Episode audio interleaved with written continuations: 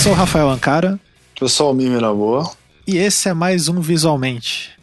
No programa de hoje foram, segundo o Almir e o outro entrevistado oculto, que está aqui presente, mas está mudo, é, foram divagações sobre o design autoral.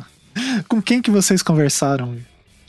Pois é, foi fui eu, né, o Ricardo Cunha Lima, que como? dessa vez ele foi um entrevistado como, como, os outros, entendeu? É, a Camila Rodrigues, que o Ricardo Calil não precisa apresentar, né? A Camila Rodrigues, ela é designer, ela também fez comunicação e ela fez um mestrado sobre design autoral, e ela que tratava do tema, né? Isso, e ela participou, acho que do segundo Visualmente, que a gente isso, falou sobre memes. memes, isso. Memes, que até saiu, foi, apareceu no Anticast, né? isso. né? Na concorrente agora. É. é.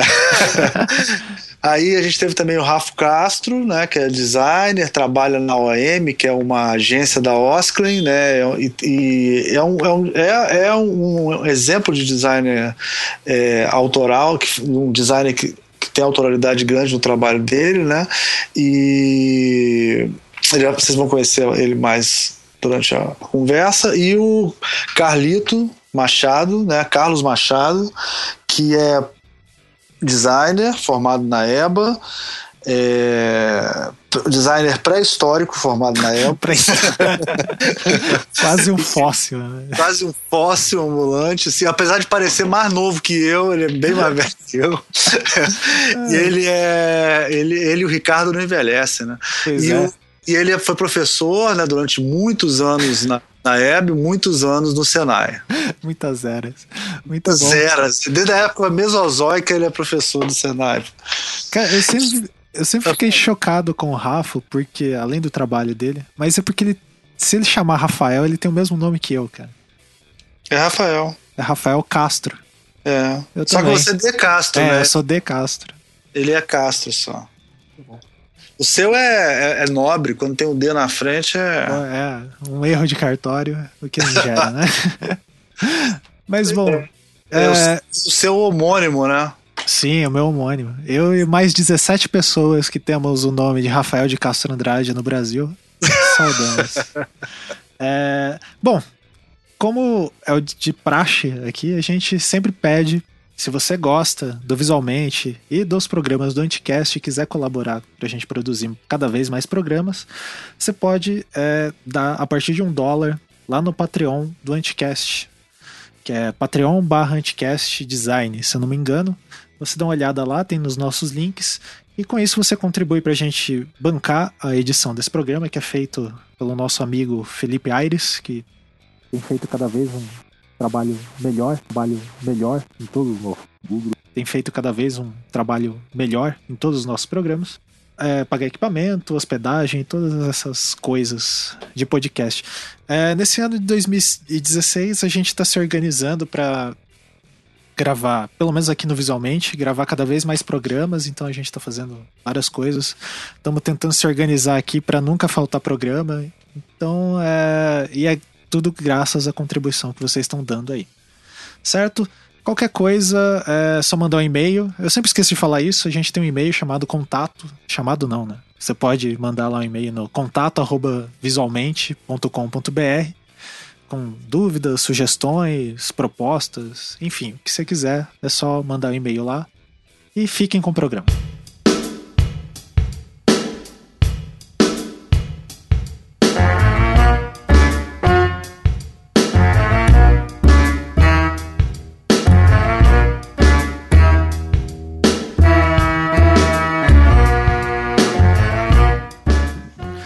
Pessoal, estamos aqui com mais um Visualmente, com uma presença, com presenças ilustríssimas aqui. Temos hoje o Rafa Castro, dá um oi aí, Rafa. Qual é, galera, beleza? Camila Rodrigues. Oi, tudo bem? Carlito Machado. Oi, gente, tudo bom? E o companheiro de sempre aí, Ricardo Cunha Lima. E só para vocês saberem que antes de fazer uma introduçãozinha aqui, esse pessoal é amigo há mais de 50 anos, viu? Então eles saem do assunto direto. Não, a Camila é jovem, mas o resto é só só Não, não, mais de 50 anos só o Carlos. Só o Carlos. amigo do Gutenberg. Eu, eu já era amigo de vocês antes claro. de vocês nascerem. Né? É. Antes de, de conhecê-los. Então é assim, a gente, vai, a gente conversou duas horas antes de começar aqui, vai conversar duas horas depois das duas horas de programa. Então a gente vai fazer referências totalmente loucas, vamos tentar explicar todas elas, tá? Bom, o tema de hoje é design autoral, né? A gente trouxe uma pessoa que estudou isso, que é a única que entende de verdade, que é a Camila, né? E três ilustradores. Sacanagem isso. E três ilustradores, né? Que tem um trabalho autoral fortíssimo, super reconhecido, né? O Ricardo, o Carlito e o Rafa para falarem dessa coisa. Os três são designers também, todo mundo aqui é designer, por sinal. E o, e o blog de, e, o, o, e o podcast é de design também, né? É, então vamos lá. Eu queria começar perguntando para Camila, né? Assim, já que você é a única que entende um pouco disso aqui, como que a gente. Como é que a gente pode definir design autoral? Uma definição ou que você usou no seu trabalho, ou que você acha interessante a gente discutir aqui? É, não seria legal explicar é, também o, que, o trabalho que a Camila fez? Acho que seria interessante pra caramba falar é, sobre isso. Falar sobre isso também. Dá um resumão é. aí, Camila. É, eu acho que tem uma certa diferença, assim, quando a gente fala design autoral, ou existe, se existe ou não autoria no design, né? Geralmente, quando a gente fala de design autoral, são alguns designers que têm um projeto onde fica claro a presença dele no trabalho, né?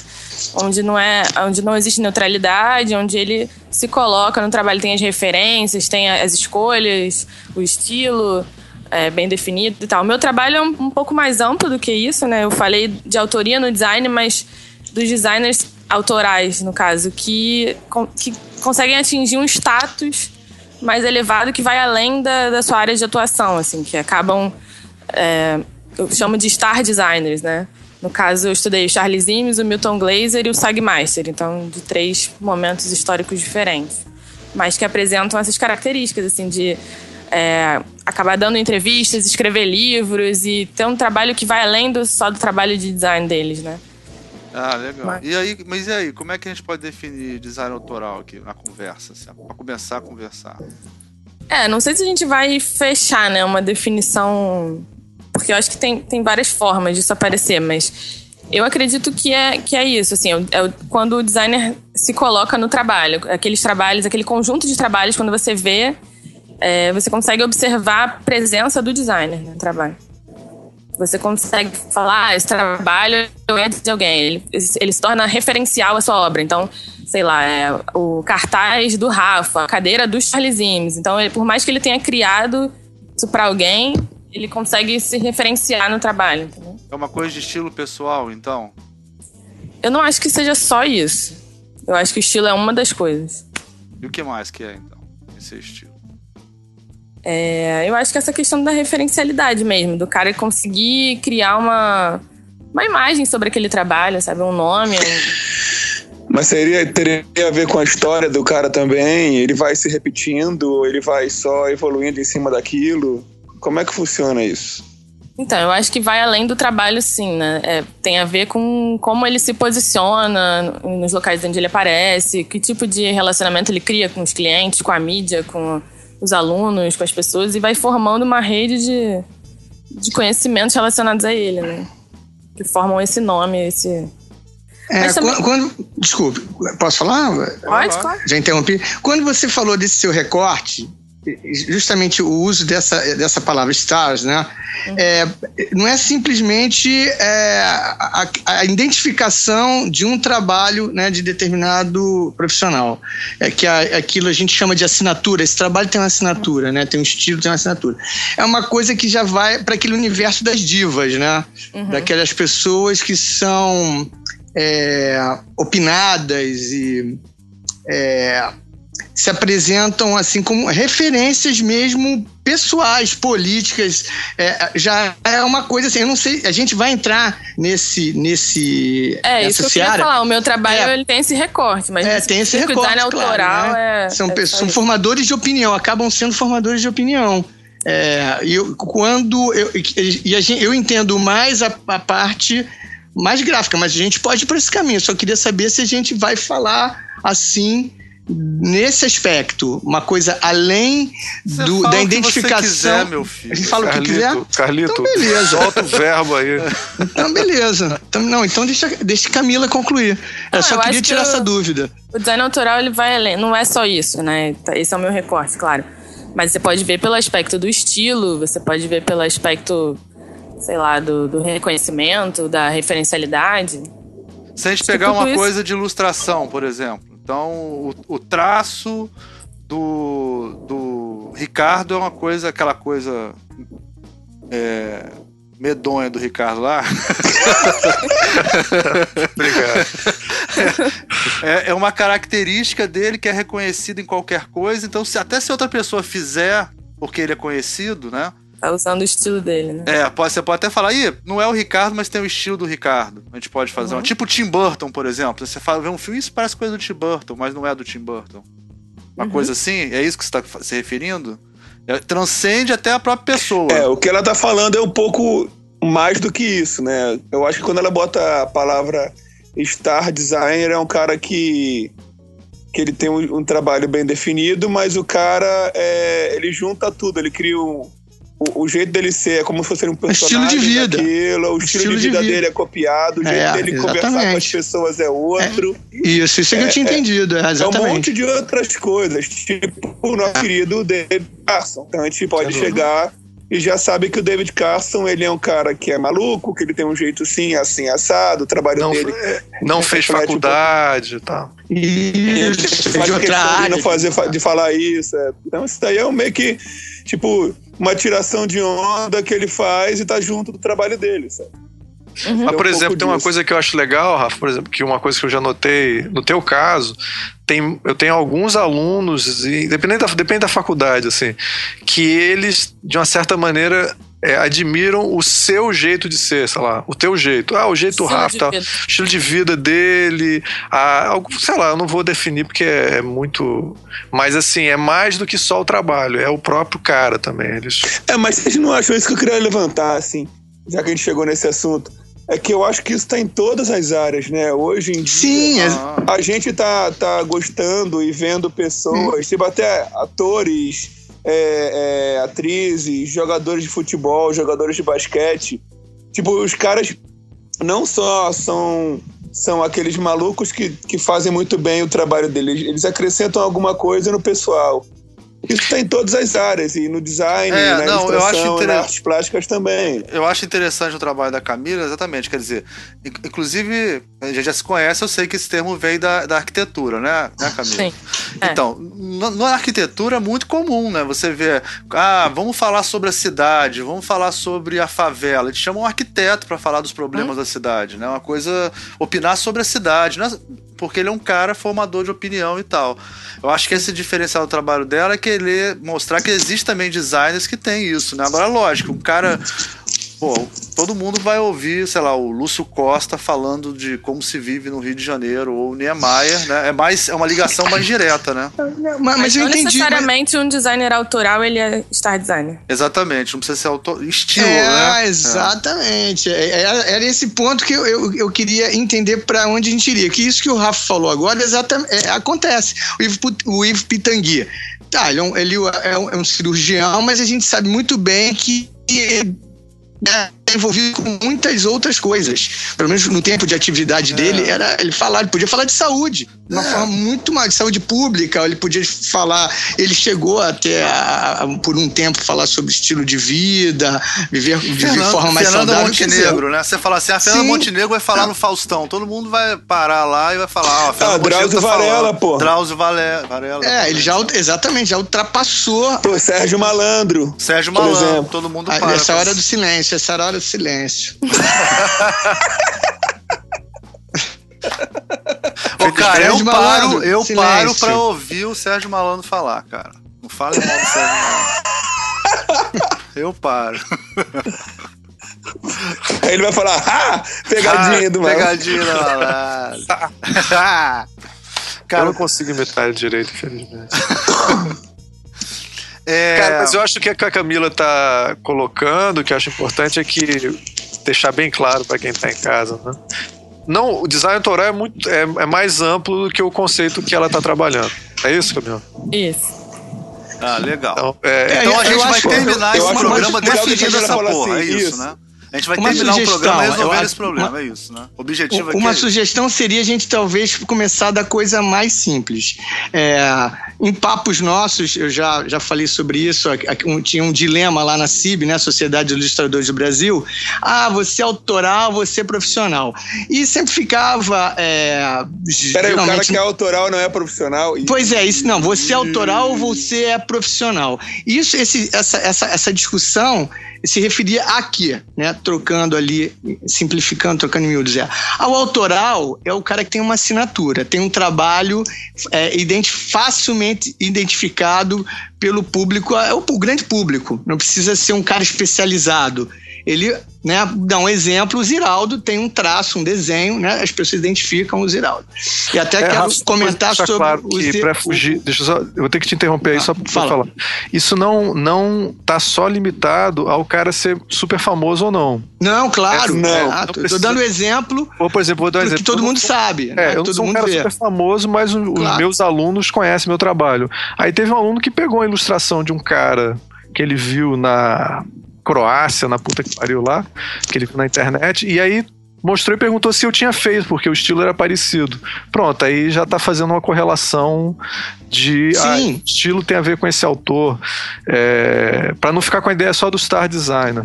Claro, sim, né? sim. claro, eu só estou dando esse exemplo porque é, é, é, alguém que todo mundo conhece o desenho, o estilo e tal.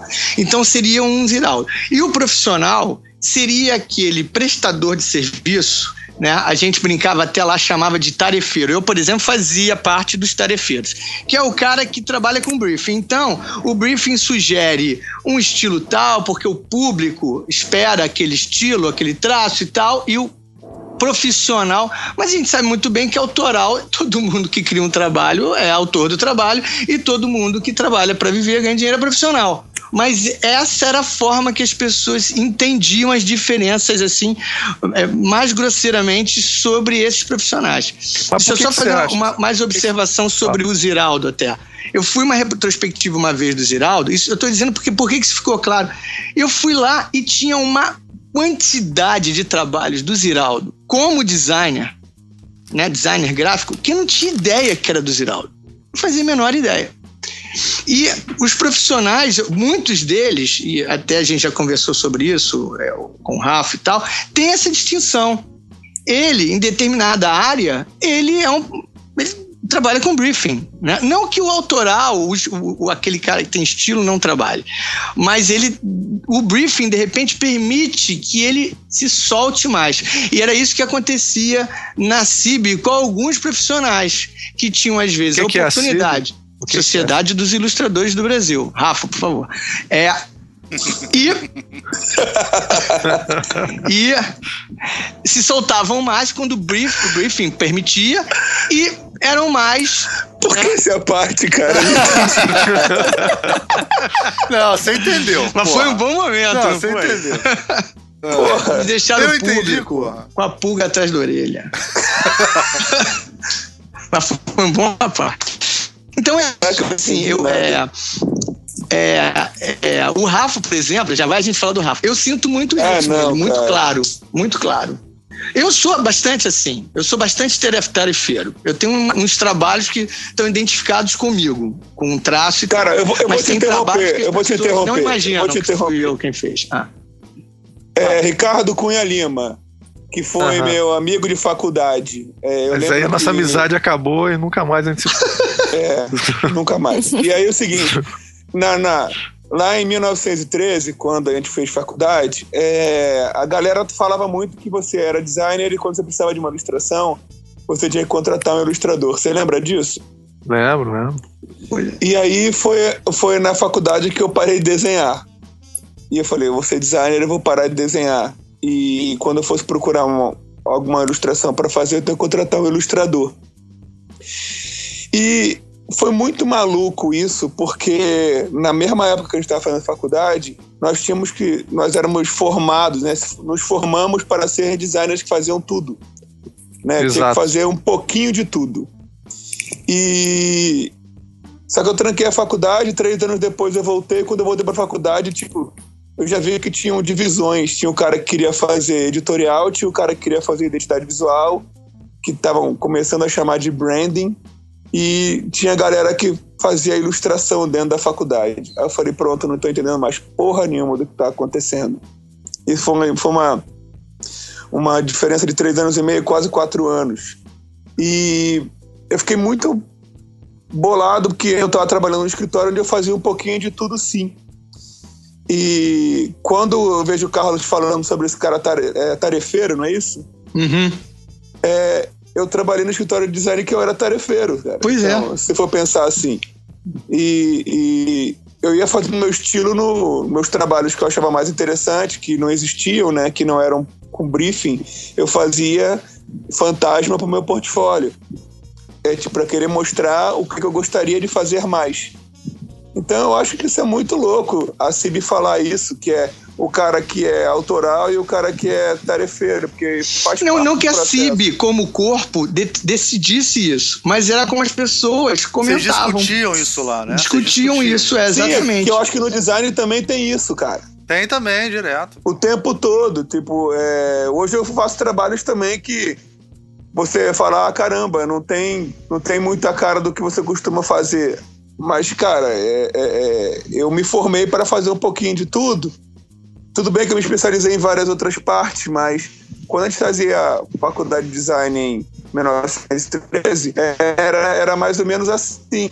Você sabia, tinha que saber um pouquinho de tudo, até para saber com quem você ia chamar para trabalhar contigo, sabe? Era, era mais ou menos assim. Aí depois você foi, foi se especializando. É, vocês não têm a impressão que essa especialização se extremou é, é, devido à tecnologia, os softwares, assim, é, eu enfrentava muito isso nas aulas. O estudante gosta desse software, não gosta desse software.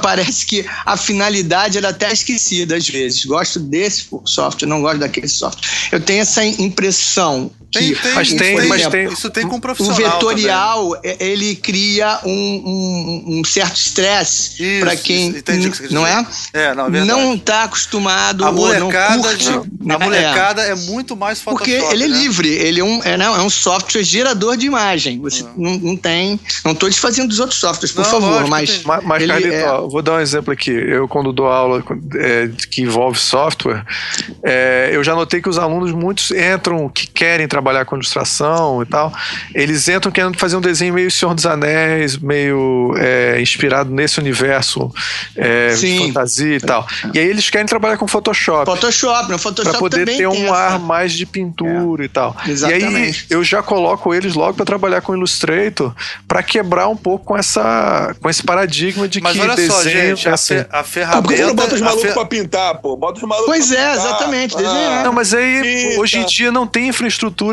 fora o FRJ. Não, é, fora, não, não, existe infraestrutura para dar aula de pintura. Eu me lembro, ó, vou dar um caso assim que tem a ver com o Almir aqui.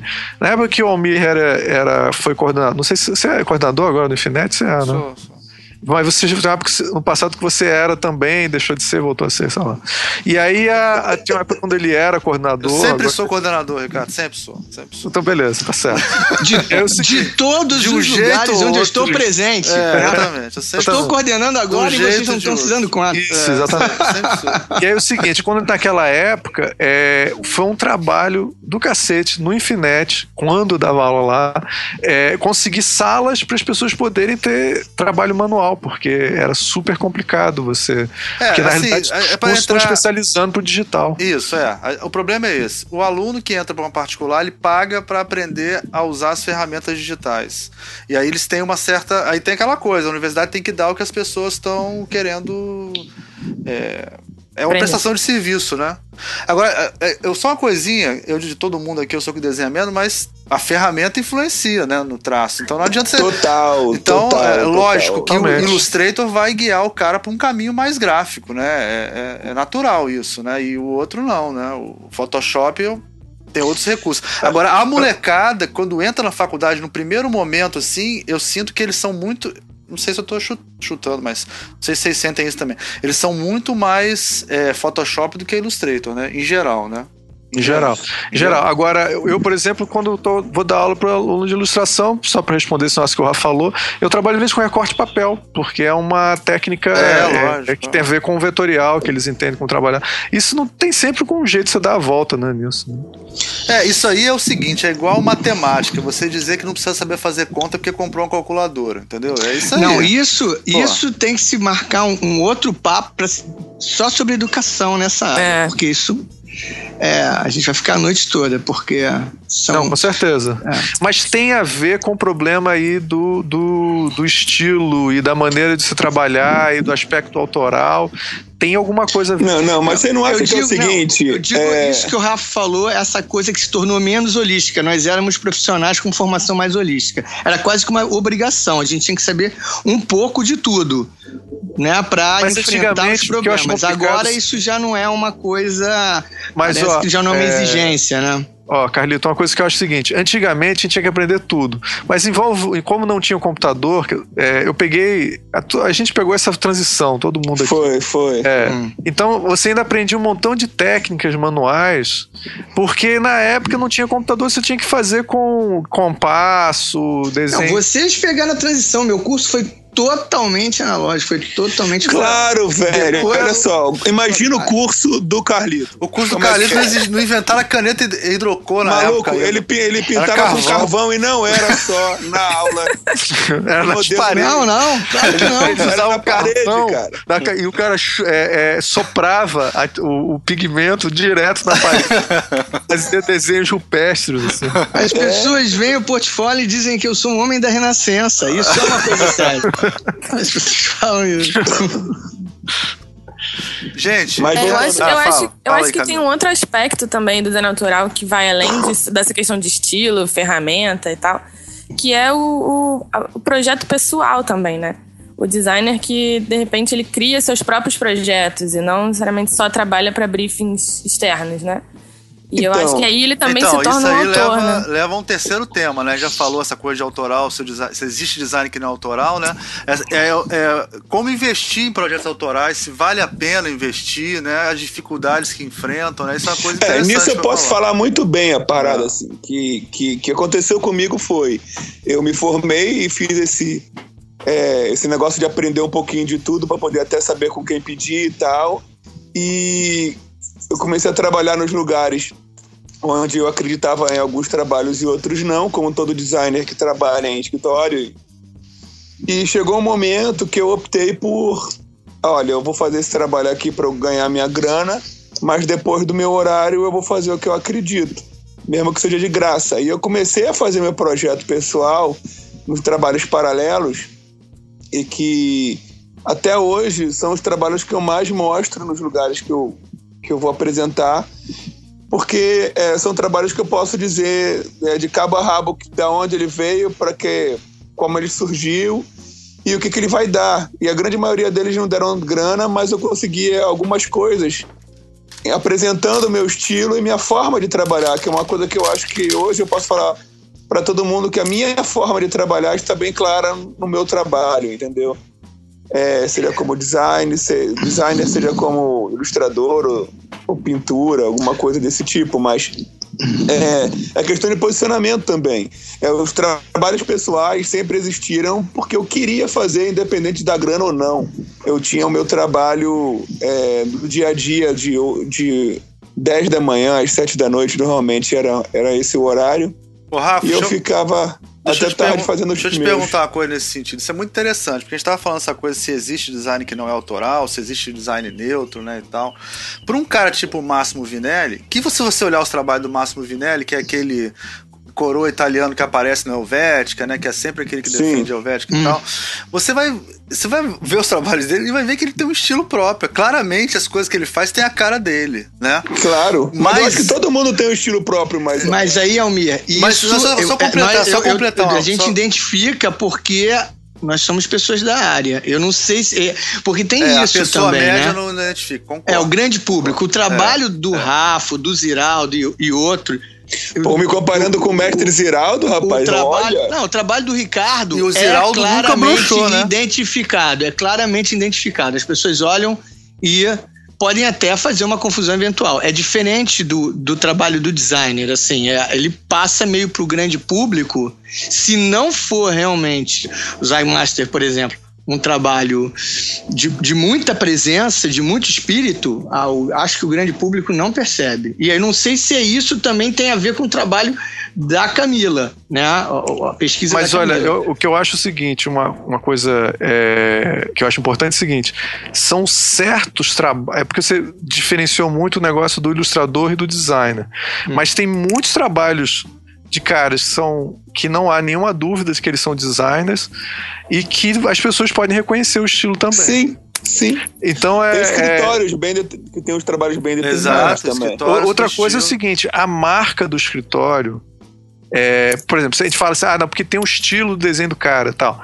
Mas tem uma outra maneira de ser autoral, tem o branding da empresa. Né? Sim. Porque quando você cria a marca da empresa, a maneira da empresa trabalhar, a maneira como ela quer que as pessoas reconheçam ela e tal, isso vira o estilo da marca. E acontece aquela coisa que às vezes é meio escrota, que é, você trabalha para aquele escritório e aí o seu trabalho pessoal vira a marca daquele escritório, quer dizer, e às vezes você nem assina junto. Tem outra questão, o autoral ele é bem mais amplo do que só essa diferença entre ah, é, é uma coisa figurativa de ilustração ou é uma coisa tipográfica de é muito mais é, essa diferenciação não funciona na prática, ela funciona só quando a gente tá na faculdade, o cara tá dando história do design pra gente e a gente fica separando aqui, ó, isso aqui é a história do design, isso aqui é a história da arte, isso aqui é a história das artes gráficas. Aí você fica separando tudo, só que a, a realidade é uma. As pessoas não veem diferença do Rafo, artista plástico, e o Rafo design, o povo aí na. A população O geral povo. O povo. O povo, Não sei, eu, eu, eu tenho povo dúvidas da sobre isso. Tijuca. É, eu tenho dúvidas sobre isso, porque historicamente é, o que está acontecendo é que nós estamos nos permitindo que isso realmente aconteça. Porque se a gente pensar, novamente, vou puxar aquele assunto do, do design, do estilo internacional, da escola suíça. É, Lá vem. não, não era para acontecer, não é? Não era para acontecer. E, e, e a maioria dos designers. Era pra acontecer a- o quê? Eu não entendi. É. não era para acontecer essa identificação. Sim, sim, sim. Não era para acontecer. Isso eu não acredito. Eu acho que isso daí. Não, eu. é, a gente- eu é. não acredito. é, Eu não acredito. Não, a gente, já, a gente falou do Brockman, né, numa outra ocasião, é que Brockman. tem coisa. Do, do Joseph Müller Brockman, né? Que tem coisa mais estilística do que aquilo. A gente vê o cartaz do cara. É, É do mas, Brockman. Aí, eu mas eu acho que nem eles Mas eu acho que acreditavam nisso. Isso é tentar, mais tentar ideologia. ser neutro é um estilo também. É, isso é, um É, ponto sim. importante. Mas eu acho que o Miller Brockman não quer ser neutro, não. Miller Brockman é um cara muito Mas- complicado. Deixa eu É, só mas falar ele um fazia pouquinho sobre- parte daquela escola, né? De- Ó, eu uma vez eu, com- eu, eu- meus pais viajaram para para Basel e trouxeram um pequeno é, livreto para falando do curso e tal de 1900 e sei lá 68, sei lá. E aí Carlito tá ligado nisso, Carlito tá ligado. Tô ligado. você lembra, cara? desse- Você lembra bem desse Ele ajudou, ele ajudou. Então é o seguinte, é, nesse folheto tinha lá, cara, é assim, primeiro todas as aulas eram de desenho. Assim, era, sei lá, mais de 50% do curso era só de desenho. Isso, e aí, Isso é incrível, né? isso é incrível. Então, assim, todas as críticas que não são feitas ao desenho hoje em dia são absurdas se você olhar esse aspecto. Assim. E outra coisa interessante é que mostrava o trabalho de ilustrador do Miller Brockman. O Miller Brockman, antes de escolher entrar nesse negócio, ele era um puta ilustrador, como aluno na faculdade. Só que aí ele viu, claro, a tendência que estava acontecendo e ele se virou para essa tendência. Lógico, o Mondrian também, tem- ele tem muita coisa Com realista. Pois e tal, é, depois, exatamente. é. Mas, mas o Mas seguinte, isso é técnica, acho- né? Eles aprenderam Não. técnica, né? Técnica todo mundo É, tem que é, aprender. olha, essa questão, essa questão. Bem, deixa eu só falar uma coisa. Cara, o Miller Brockman é famoso, isso é uma coisa muito polêmica. É, porque ele é um puta ilustrador moder, modernista também. Ele trabalha com formas geométricas. Ele Sim. faz ilustrações de formas geométricas. Agora, as pessoas não consideram formas geométricas ilustração. As pessoas olham o trabalho do, do, do, do Milton Glaser, que é figurativo, e dizem: não, beleza, aquilo é ilustração. Então, ele é um designer ilustrador. A ponto de alguns designers mais modernos não considerarem ele designer porque tem muita ilustração aí. Miller Brockman, ninguém vê ele como ilustrador também um, figura, um ilustrador não figurativo. Um é, ilustrador... E também usar a fotografia é ilustrar também, né? Usar fotografia também, ilustrar um puta fotógrafo é um ilustrador também. Esse é um, mas isso é mesmo, não tô sendo polêmico nisso, não. É polêmico porque não sei por que, que ia ser polêmico, mas é. E aí, esses elementos as pessoas reconhecem melhor, as pessoas reconhecem bem um estilo fotográfico, um estilo geométrico é, é, abstrato, as pessoas reconhecem.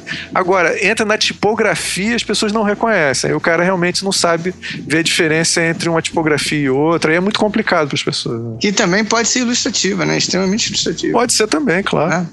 Como David Carson é um exemplo. Mas deixa eu só voltar naquela hora que eu tava fazendo a pergunta pro Rafa, que é o seguinte: o Rafa falou uma coisa muito interessante que vocês não prestaram atenção. Para variar, ninguém presta atenção no que o Rafa fala. Isso é um problema. Olha só. É a minha o... voz. É. o, o Rafa falou assim: Ah, é, eu sou autoral no meu jeito de trabalhar. Né? Aí eu vou fazer um paralelo que é o seguinte: isso que eu acho que é uma diferença importante esses caras, eles buscam. Essa coisa de metodologia de projeto é um inferno, né? Todo mundo que ensina sabe que isso é um é. inferno. Todo mundo discute isso. Acho que a coisa que foi mais discutida em design é a metodologia de projeto, né? E eu acho que eles acreditavam muito que existia uma metodologia de projeto perfeita, única e que resolvia, que deveria abarcar todos os casos. Eu acho que essa, essa parte da ideologia é uma coisa que eles concordavam muito. E aí o Rafa colocou essa questão, tipo assim, ah, eu tenho a minha metodologia de trabalhar, eu tenho o meu jeito de trabalhar, eu consigo contar a história do meu trabalho trabalho inteirinho do começo ao fim. Então, existe uma autoralidade na metodologia também? E isso Sim. gera um trabalho mais autoral? O que, que vocês acham disso? Olha que Mas é fazer a diferença em usar uma, uma metodologia e como você a usa, né? Porque, é, recorrendo ao papo, eu, eu, eu, a gente falou de perfil psicográfico, lembra? É, o Rafa usa é, a forma com que ele lida com a metodologia talvez é que seja diferente da minha e da sua. Mas tem uma metodologia. Acho que o problema é ter ou não ter, né? Não. Assim, que eu acho que isso é complicado. Eu acho que metodologia sempre tem, né? Metodologia sempre tem. Sempre, sempre tem. tem, né? Sempre tem. E eu acho que o fato dele ter a forma. Claro. O fato dele é, ter a tem... forma dele trabalhar também influencia no trabalho dele ser é, é isso que Sim, eu, é, tem que mas, ter. Todo mundo concorda coisa... que tem que ter, né? Mas, ó, Rafa, Senão, Rafa, é, compromete o trabalho. Não, pera aí, mas olha só, Carlito. O cara todo mundo tem metodologia para fazer qualquer coisa. Essa coisa da metodologia no design ficou cristalizada lá como se você ser um designer, você tem que ter uma metodologia muito consciente e tal. A metodologia define o design e tal. É por aí que você está entrando com isso, porque eu não. Não, você usou uma palavra maravilhosa. É consciente. Não, cara, mas ah, Não, foi, mas não, eu tô, eu tô não, concordando com che... você porque isso estava no meu discurso e eu só não trouxe a palavra. É, porque a gente tem momentos muito intuitivos dentro de uma metodologia. Ela não é 100% consciente, impossível. Só que, pelo menos quando eu aprendi, quando me foi passado, é que teria que ser uma coisa 100% consciente. É, é isso deixa, talvez. Deixa eu falar uma coisa sobre isso. Vamos, vamos, vamos falar uma coisa que eu acho que é um caso que o Rafa pode contribuir. Hum. É, geração de alternativa. Dificilmente vai ter uma metodologia de design que você não vai ter em algum momento geração de alternativa, certo? É, certo. Aí o Rafa vai e faz o primeiro desenho já funcionou, ele não gera o segundo. Ou ele erra e aí ótimo, ele ajeita ótimo. e faz e sei lá o quê. Isso é, quer dizer, existiu uma etapa de geração galera, alternativa, só que galera, ele gerou são só um. duas coisas, são duas coisas. É, é, é, é, muito louco isso. Porque assim, quando eu faço um trabalho, é, eu vou falar da minha vida, tá? Hoje. É, eu era acostumado a gerar tanta alternativa que eu confundia o cliente, sacou? Tipo, eu tinha que entregar algumas estampas, eu entregava, sei lá, três a mais. Todo mundo, quando está no começo, eh, cai nessas, nessa, nesse erro, né? Sim, assim, sim, mas eu não acho atender. um erro. Eu não acho um erro. Sim, não, eu digo um erro tá. porque até a gente entender né, tem que, tem que acontecer, né? Mas, mas não é isso. O que eu tô querendo falar para você é o seguinte: eu, como designer, eu tento dividir isso muito bem. Vocês já sabem disso, mas eu tenho que falar aqui para vocês. É, eu tento dividir muito bem. Porque quando eu trabalho com, com design, propriamente dito, eu faço, tenho a minha metodologia para seguir e eu tenho um cliente para atender e eu tenho um trabalho para fazer com prazo, com objetivo, função, tudo. Tá? Eu tenho que cumprir todas aquelas metas. Quando eu faço um trabalho artístico, eu, eu procuro, com perdão da palavra total, ligar o foda-se ma maior do mundo. Eu, eu pretendo fazer um trabalho que eu fique satisfeito e foda-se o resto. É, em 2014, em fevereiro, eu entreguei a minha primeira exposição que eu fiz desse jeito. E eu terminei a exposição, e falei para minha esposa: Olha, se não vender nada e se negociar, foda-se, eu adorei o que eu fiz e é isso que eu vou fazer daqui para frente e vou evoluir em cima dessa parada. Tá? Ricardo sabe bem disso, eu estava bem bem focado nessa parada porque eu queria fazer quase intuitivamente, é, sem tentar buscar um resultado que o design me força a fazer isso. E aí, por isso que eu divido em duas partes. Quando é, rola essa brincadeira do o Rafa fez a primeira alternativa e vai ser isso mesmo, foi um pouco dessa levada artística que eu quis levar para mim. E eu estou juntando os dois lados agora. Mas todo desenho que eu faço, que eu que eu a, é, vou entregar para algum trabalho que é relacionado a design e tal, eu tenho cinco, seis layouts e a galera que é mais próxima de mim, Carlito, sabe que eu tenho outras versões da parada guardada, é. né? Uhum. Só que, tipo, como eu gero uma porrada de alternativas é, para fazer aquele trabalho de design ou de ilustração, é, eu gero alternativas no, no RAF freak pra caramba que só eu entendo. Mas são as minhas gerações de alternativa. Mas quando eu vou pintar, é, a minha geração de alternativa tá ali, toda dentro daquela mesma peça, sabe? Que eu tô pintando. Então, se eu for tirar as camadas que eu fiz embaixo, aí, aí tem várias informações ali embaixo que eu vou errando e vou ajeitando e vou acertando e faz parte daquilo. Entendeu? Por isso que, que, que tem aquela brincadeira que eu faço rapidinho, sacou? Que é muito rascunho, sabe? Mas e... a tua exposição chamou risco, né? A, a penúltima. Chamou, né? chamou risco. E, e chamou risco. E tinha esse sentido, né? Por causa disso. E, e foi até o meu querido Ricardo que sentou comigo várias vezes para explicar isso para ele e ele me ajudou muito nessa porra. É, o risco que é o duplo, duplo sentido do risco, né? É. E, e, foi muito legal, porque eu hoje eu consigo entender como é que funciona isso na minha cabeça. Então, quando eu trabalho com design, é, a minha metodologia está toda feita, tipo, eu tô lá seguindo a risca, tudo que eu tenho que fazer. Só que, cara, é, é, quando eu vou pintar, eu tento esquecer tudo isso. Porque eu quero pegar é, e tentar fazer a coisa mais livre possível. Porque senão vira fórmula, né? E aí isso é uma merda. É, só que eu acho coisa seguinte, é eu acho que em design a gente, a gente aprende muita metodologia que tem a ver com uma, sei lá, ou uma situação industrial, uma situação sempre Opa. industrial. Isso aí. É, e aí a gente aprende isso muito é, isso na faculdade. É, por isso, é, por e... isso daquela hora do mais liberdade, menos liberdade com o briefing. E o que quer dizer isso? É exatamente é, mas, isso. As perdas eu... implicadas, né? É, mas eu acho o seguinte: tudo isso são coisas que se aprende na faculdade. Quando você vai trabalhar, aí você vai faz o que dá. Eu tô falando isso, não tô criticando a faculdade, sou professor e eu ensino metodologia para os alunos. E eu tenho, e eu uso metodologia nos meus trabalhos, assim, mas a realidade é que as pessoas usam aquilo que dá certo para eles.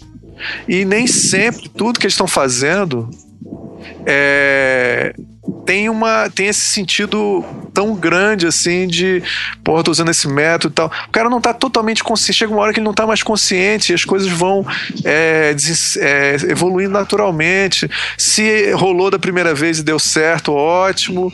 Se não, ele faz mais versões. De, aquele cliente eu vou de repente fazer muitas versões para poder. É, porque eu sei que ele precisa de mais convencimento. Cara, concordo tu, totalmente com você. Tem, cara, tem cliente, por exemplo, tem que, trabalhos que não rola assim. É, e outra coisa, vou dar um eu exemplo. que trabalhei com sinalização muitos anos, assim, de sinalização a ilustração editorial, passando por identidade. Quando você trabalha com. Rapaz, é muita coisa, né? Quando você trabalha com sinalização, isso aí é, é, um risco muito perigoso, porque o, o, orçamento dessas coisas é muito alto. Então, essa, essa coisa do risco, ele é, ele é grande mesmo. Tá? É, claro. Tudo bem, tem mais tecnologia hoje do que na minha época. É, você pode refazer e tal, é mais fácil, mas é, é isso, é, é, esse detalhe é, é, que faz a diferença. Então, quem está nos ouvindo, se essa pessoa que está nos ouvindo trabalha de forma necessariamente com um trabalho mais rígido de design, até de produto, isso, é, é, é essa possibilidade de, de estilo e de, de autoria, enquanto assinatura, é muito mais difícil. É, é difícil, é na, é na natureza da, da, da, demanda. Agora, se você está ali mais perto da coisa, por exemplo, ilustrativa e tal, aí fica fácil, fica mais fácil.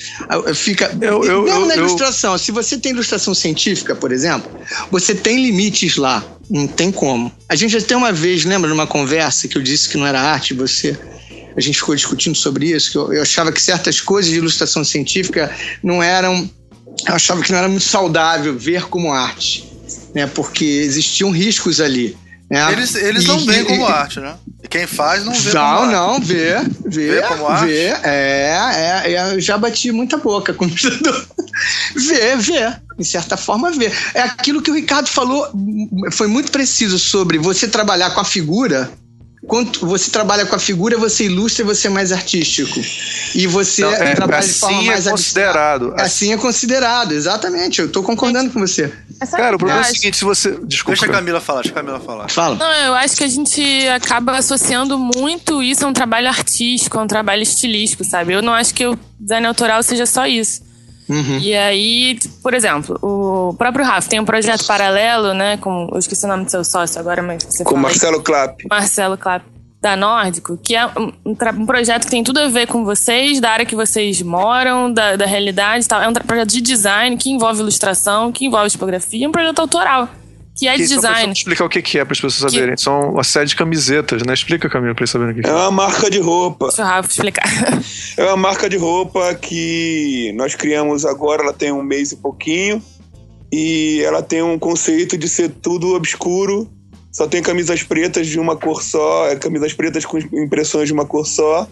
E que fala do Rio de Janeiro, mas no lado obscuro do Rio de Janeiro. Da Tijuca. Não, não é só da Tijuca. Zona Norte. É, é da Zona Norte do Rio de Janeiro só que de um lado, tipo, que não é mostrado no Rio de Janeiro, né? Que no Rio de Janeiro não é só coqueiro, praia e, uhum. e essas coisas. E aí a gente começou a, a criar uma série de camisetas que é como se fosse o lado obscuro do Rio de Janeiro. E eu Você encara isso como um trabalho mais artístico? Porque eu vejo como um trabalho de design. E é que é um trabalho total, design, é uma totalmente correta. próprio, assim. Exatamente. Então eu acho que, que não é só essa questão do, do estilo. De e que tem ilustração, né? Exatamente. Mas tem muitas não, outras tá coisas tá... envolvidas. É, mas então, a ilustração é parte do design. É, é, é ferramenta, exatamente. Não, mas, mas é que eu acho que autoral é o conceito já é autoral, a forma de é, lidar com isso. Isso, é o que eu tô dizendo é que não, o discurso um aqui exemplo, tá, indo, né? tá indo muito por essa coisa se arte, se não é, se não, não é tem isso. mais liberdade estilística ou não no projeto. Outra coisa é a seguinte, a ilustração que tá lá dentro, ela é o design também, tanto quanto a tipografia Sim. que tá escrito ali. Separar os dois é, não faz sentido. E a gente tá fazendo isso nessa conversa aqui sem querer, tá entendendo? Então, é isso que eu tô falando. Coisa, é tudo uma coisa só, que a Camila tá falando, exatamente. Obrigado, Camila. De nada. Mas o bacana, mas o mais bacana dessa época é, é, nós nos permitirmos a isso agora muito mais facilmente do que eu, pô, minha educação foi modernista, era um inferno isso. Eu acho que a gente tem muito mais possibilidades também Exato. de ferramentas. Claro, assim, é, entendo que a metodologia que o modernismo trouxe foi muito útil para a gente, meio ordenou as coisas na nossa cabeça, né? Que tem um público, a gente pode pensar nesse público em termos de perfis e tal, é para aquele cara que eu estou fazendo, né? Tem a demanda do cliente, organizou, mas é, essa integração, como você falou, Camila, em função das tecnologias, das, foi muito mais interessante e, e, e, e talvez talvez acabe é, é, também é, é, destruindo essa coisa que é existe design, existe arte, existe ilustração, existe, sabe? Talvez a tendência seja isso, inclusive, acabar e se reintegrar. Não, é, eu acho assim. O trabalho do Rafa é por aí. Eu quis Esse falar trabalho. disso também porque eu fiquei pensando, como diz o Almir, na molecada aí que pode estar ouvindo e tal que de repente quer fazer alguns trabalhos mais autorais e tá pensando assim, ah, mas eu não ilustro, então eu não posso. Não, que isso. Então eu acho que a gente tem que falar um pouco assim das possibilidades, né, de projeto que a galera pode criar hoje. E que é Sim. muito mais fácil hoje. Você tem acesso com a internet, com as redes é. sociais e com milhares de ferramentas, você pode criar mil projetos de design próprios, assim, né? Você pode criar Paralelos muitas... ao seu trabalho. Você pode criar muitas coisas, mas eu acho importante também falar assim: é uma coisa que o Ricardo sempre fala: é, ilustrar, todo mundo ilustra, né? É, você é. ilustra com fotografia, ilustra com tipografia, Sim. e todo mundo tem seu traço, tem seu desenho, entendeu? Eu, eu sempre gosto de citar uma frase do Rafa, né? Que ele, é, como é que é, Rafa? Você não sabe desenhar a mão, né? Como é que é? eu não sei desenhar a mão, não, velho. Não sei mesmo. Difícil demais. Aí ele fez o boneco que não tinha mão, pô. Só tinha três tracinhos. Mas, mas eu tá mão. como monetizar trouxe... isso, né? Exatamente. Não, mas você, o Almir mas... trouxe a outra coisa também. Existem muitos desenhos. E não é, digo é só... É eu... em em função das pessoas e suas, suas histórias, mas a, para aplicações diferentes, né? Então, tem vários desenhos. As pessoas têm uma tendência a um desenho, né? Que esse que diz que tem que saber desenhar a mão bem. Você quer dizer o estilo de desenho, né? Existe desenho, as pessoas Cara, acham... não precisa desenhar para fazer projeto, não, cara. Tem que ter uma ideia foda e mandar para frente. E que se dane o desenho, que se dane. É, o desenho que as pessoas não, mas, ó, entendem, posso, toda vez que eu dou aula de desenho, ah. é, o desenho é, é, eu até brinco que são as quatro tartarugas ninja. Tem que desenhar como Leonardo, Donatello, Leonardo. As pessoas acham que desenho é desenhar como renascentista. É, Se você não desenha como renascentista, você não sabe desenhar. Isso é um engano. Isso é um engano, assim, é um engano, porque o desenho de produto precisa de um desenho. Né? O design precisa de desenho. As pessoas que têm suas ideias precisam de um desenho. Aquele desenho lá. E se vai desenhar a mão, não vai desenhar a mão, mas depende da. Ah, da gente, é ter ideia, é ter ideia, é, acreditar ideia. nele, desenvolver aquilo e mandar bala, velho. Acho que é, a parada coisa é um pouco porque eu, essa que toda vez eu, eu tô sempre corrigindo o Rafa, que é um cara tem um ar meio tosco, mas ele é um cara muito doce, sofisticado, assim. É o seguinte, cara, não é que você saber ou não saber desenhar, não é esse o ponto. Você pode fazer um desenho super simples Sim. e ser um puta desenho. Saber desenhar é uma coisa muito mais. É mais o conceito, né? Por é, mas o que eu tô querendo falar para vocês é que, pra molecada, parece que, como tá acontecendo, todo mundo quer ter um trabalho autoral. Agora, a gente tá falando sobre design autoral no podcast e tal. Mas o que eu tô vendo é que todo mundo me pergunta quando eu falo, cara, como é que tu chegou no seu traço? Como é que as pessoas entendem o que você faz? Cara, é, na verdade, ninguém tem que buscar o seu trabalho autoral. Você tem que fazer o que você está afim de fazer e atender a, a, aos clientes quando você vai aprendendo a, a, trabalhar com design ou não. Mas se você tiver uma ideia que você acredite, chama um brother seu que desenha um pouquinho melhor, junta com ele, faz alguma coisa e desenvolve aquilo. Quantas pessoas, tipo, por exemplo, o babaca do, do de bloco de carnaval. Conhece, eu conheço vários blocos de carnaval, que eram três malucos que ficavam bebendo cerveja que resolveram falar: vamos fazer um bloco? Mas você toca o quê? Nada. Você toca o quê? Nada. Eu só bebo. E você faz o quê? Eu só, eu só grito. Gente precisa de músico, né? Aí contrata os músicos. Os músicos fazem o bloco do cara tocar e eles viraram, tipo, administradores dos blocos.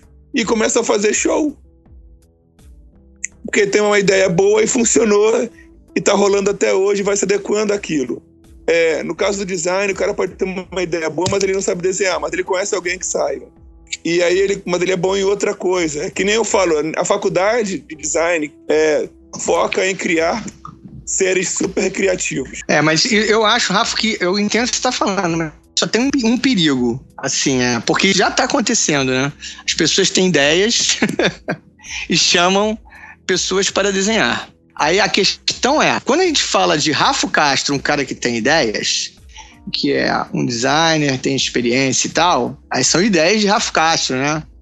Agora, a gente tem que tomar cuidado que as pessoas estão tendo as ideias, né? E Ué, muitas vezes as pessoas estão tendo as ideias. Errado, não, é porque muitas vezes as, as, pessoas têm ideias. Você falou uma coisa agora que eu relacionei traço e ideia, foi uma coisa engraçada. E tem a ver com aquela coisa de ser é, autoral e, e profissional, tarefeiro ou não. Às vezes eu tenho a impressão que, e é, isso é muito mais difícil, eu acho que aí no caso o Ricardo é, é, vai me ajudar.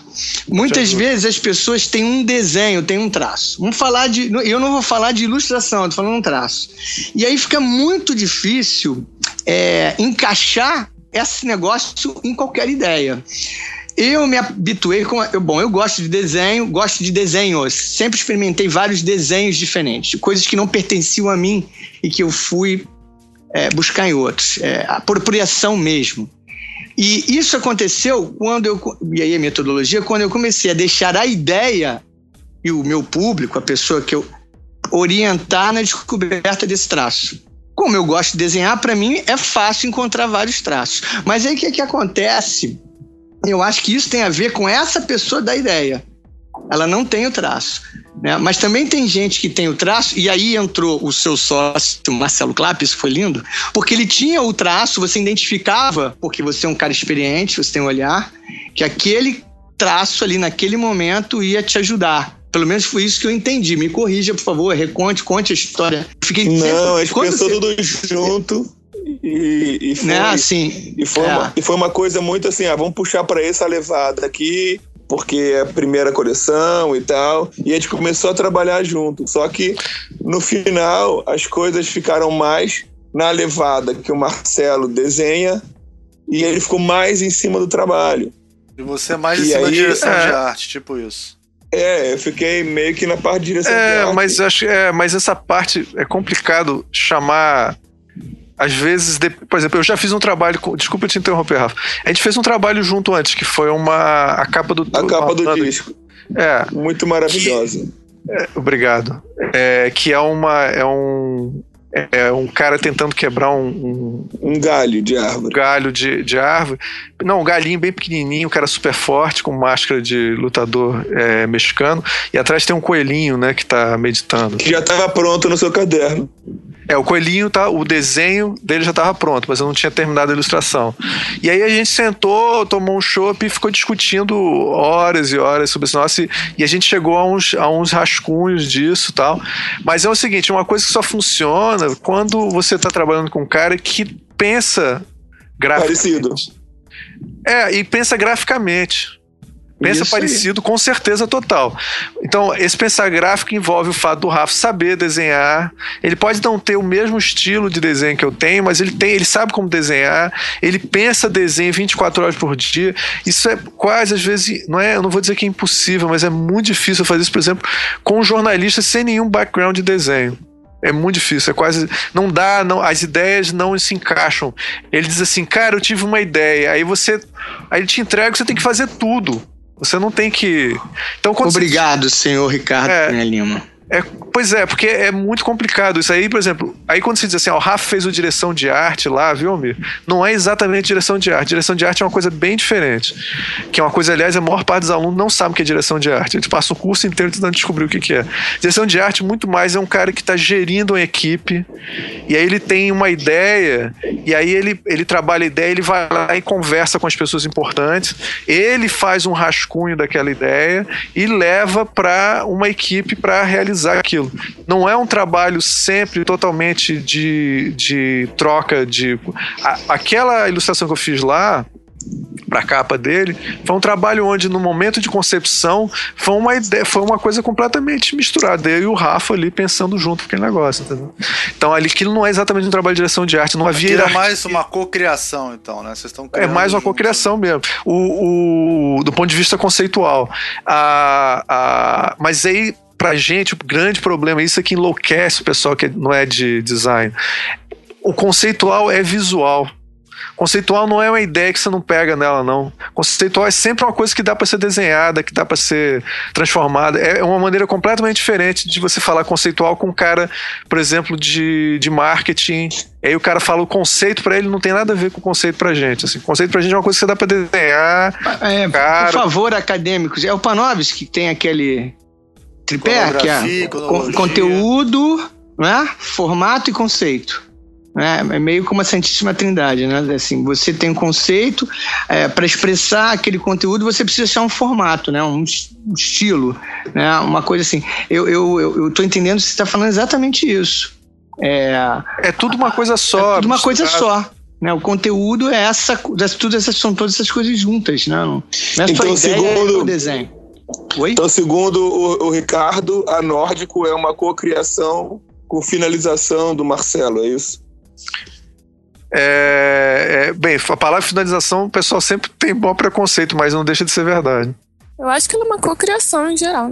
É uma cocriação em geral, eu não chamaria de. Não, eu é, também acho de... que não, mas é que tem tanto do desenho dele ali que é, que é, que é super maneiro, assim, de, de ver, de ah. saber que, que, que tem a parada do, do traço dele como, como ilustrador, sabe? Não, sem dúvida. Eu ia dizer que ele ilustrou. Eu não usar finalização, porque finalização, pessoal, tem muito É preconceito. feio, né, cara? É, É feio, feio, isso. feio, aí eu não quero entrar nesse negócio. Mas eu diria que ele é o isso de- desvaloriza mas também ele o foi trabalho do, do arte finalista que Com certeza. existia tanto, né? Não Exatamente. existe mais. E, e também é, é como. é um- Bem, e aí eu acho que é um negócio que foi ilustrado por ele, mas que na realidade foi concebido por vocês dois, assim. Concebido graficamente, que é essa coisa diferente de conceber, sei lá. Cara, mas por que a gente tá fazendo esses rótulos todos, hein?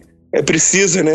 É, não tem. Porque senão as pessoas não entendem quem que a gente tá falando, cara. Porque esses rótulos estão. Ah, é? Camila. É meio, é meio jornalista, né?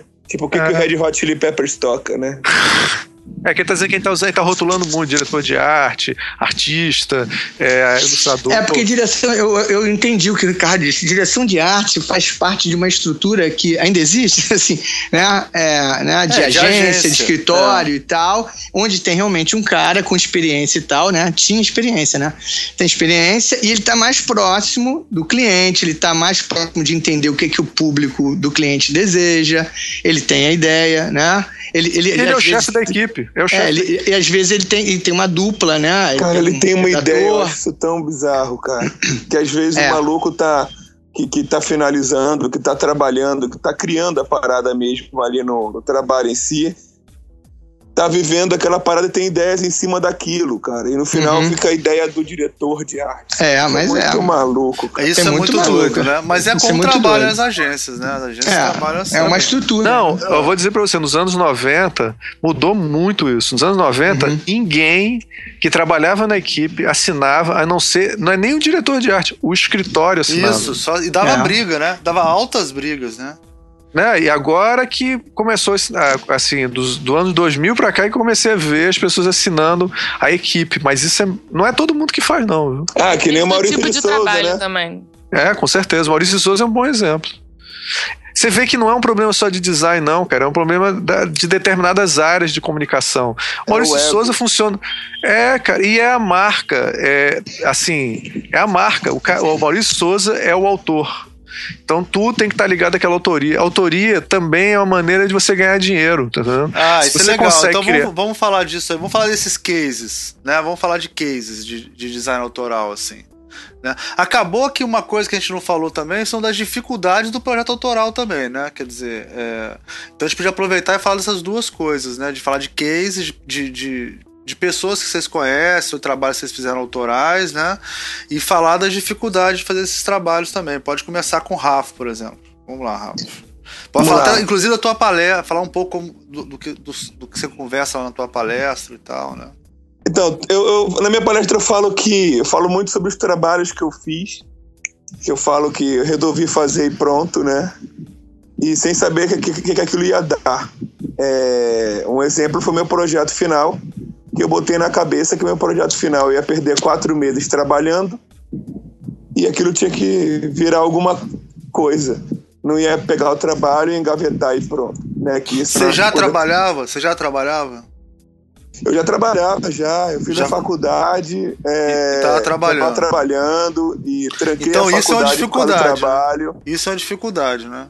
Conciliar esses horários, essas coisas. Sim, tanto que a, a brincadeira que rola é que eu fui- só fui ter amigo na faculdade no oitavo período. É, Não, na faculdade é, eu, eu me formei no Senai e depois eu fui trabalhar. E quando eu comecei a trabalhar, é, eu resolvi fazer faculdade. que Eu já tinha me formado no Senai, entrei. Você fez o. DAG, né? Desenho de artes gráficas? Eu fiz o desenho de artes gráficas e Isso. depois eu fiz o, o Que era um grande curso que existia no Senai. Era um grande curso. Era um curso que era desenhista de artes gráficas.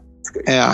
Tipo, é, você aprendia a fazer arte final na mão, diagramação na, nas laudas. é, como é que eram? Na, naquele espelho de diagramação, recebia as laudas em papel, recortava e montava no espelho de diagramação. É, é bem bizarro. E aí, depois desse curso, eu fiz o curso de o CTE, eu tinha, sei lá, 18 anos, e que era um curso de dois anos, que era o curso, é, curso técnico especial em programação visual. Era um curso que você ficava dois anos lá, de 8 da manhã às 6 da tarde, e trabalhava com qualquer tipo de, de trabalho relacionado a design, desde montar a matriz tipográfica e rodar o seu trabalho na, na impressora offset, até na época a maior novidade que era usar o computador para gerar um arquivo. É, era bem louco, assim. E era um curso que era muito barato, você tinha que fazer uma prova e tal. Aí eu me formei nesse curso e, como o Senai naquela época tinha um contato com algumas empresas, eles contratavam pessoas que chamavam a atenção de algumas empresas para alguns trabalhos ou contratavam para para ser funcionário, né? E eu entrei num, numa dessas de ser estagiário no escritório de uma professora que era lá do curso e eu comecei a trabalhar. É, quando eu comecei a trabalhar em Niterói, eu comecei a fazer faculdade, porque eu comecei a perceber que eu tinha que ter um terceiro grau, porque senão eu ia, eu ia ser considerado somente um técnico, e eu fui fazer faculdade. Fiz faculdade com o Ricardo Cunha Lima até o terceiro período, é, então eu trabalhava ia para a faculdade, mas eu não ficava lá até tarde e tal. É, eu falava mais com a galera no meio da aula mesmo. E foi quando eu percebi, é, quando eu, eu tranquei a faculdade, que eu estava todos os mesmos trabalhos do CTE para a faculdade, eu tranquei falei, não estou aproveitando a faculdade de jeito nenhum, tranquei e fui trabalhar. Fiquei três anos, três anos e meio trabalhando, depois voltei para a faculdade. E aí voltei, já trabalhava num lugar mais longe ainda, então eu chegava na faculdade, assistia as aulas e ia embora. Então eu não fazia não fazia aquela social da faculdade de ir para barzinho e tal, que era mais legal. Só fui fazer isso no oitavo período. Entendeu? E aí, cara, é, eu comecei a perceber que, que eu tinha que fazer mais coisas além disso. Não, aí você começou, aí você falou que você foi fazer o seu trabalho de, lá, de, de TCC e você falou, ah, vou fazer o que eu quero em quatro meses. Aí você tinha quatro meses pra fazer, né? Que é o e aí eu tava, com, é, eu tava com pouco, pouco, com pouco tempo, né? E tudo tinha que valer a pena para mim, porque eu tinha muito pouco tempo para resolver. Eu tinha que trabalhar e fazer a faculdade. Eu falei, pô, vou fazer o meu TCC, que, que eu tinha aqui quatro meses para fazer e ele tinha que valer alguma coisa. Não ia perder grana, não ia engavetar ele, sacou?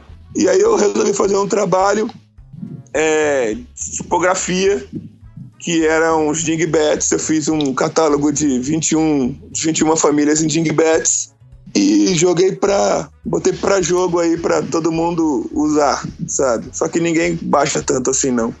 Tá até fora do ar lá.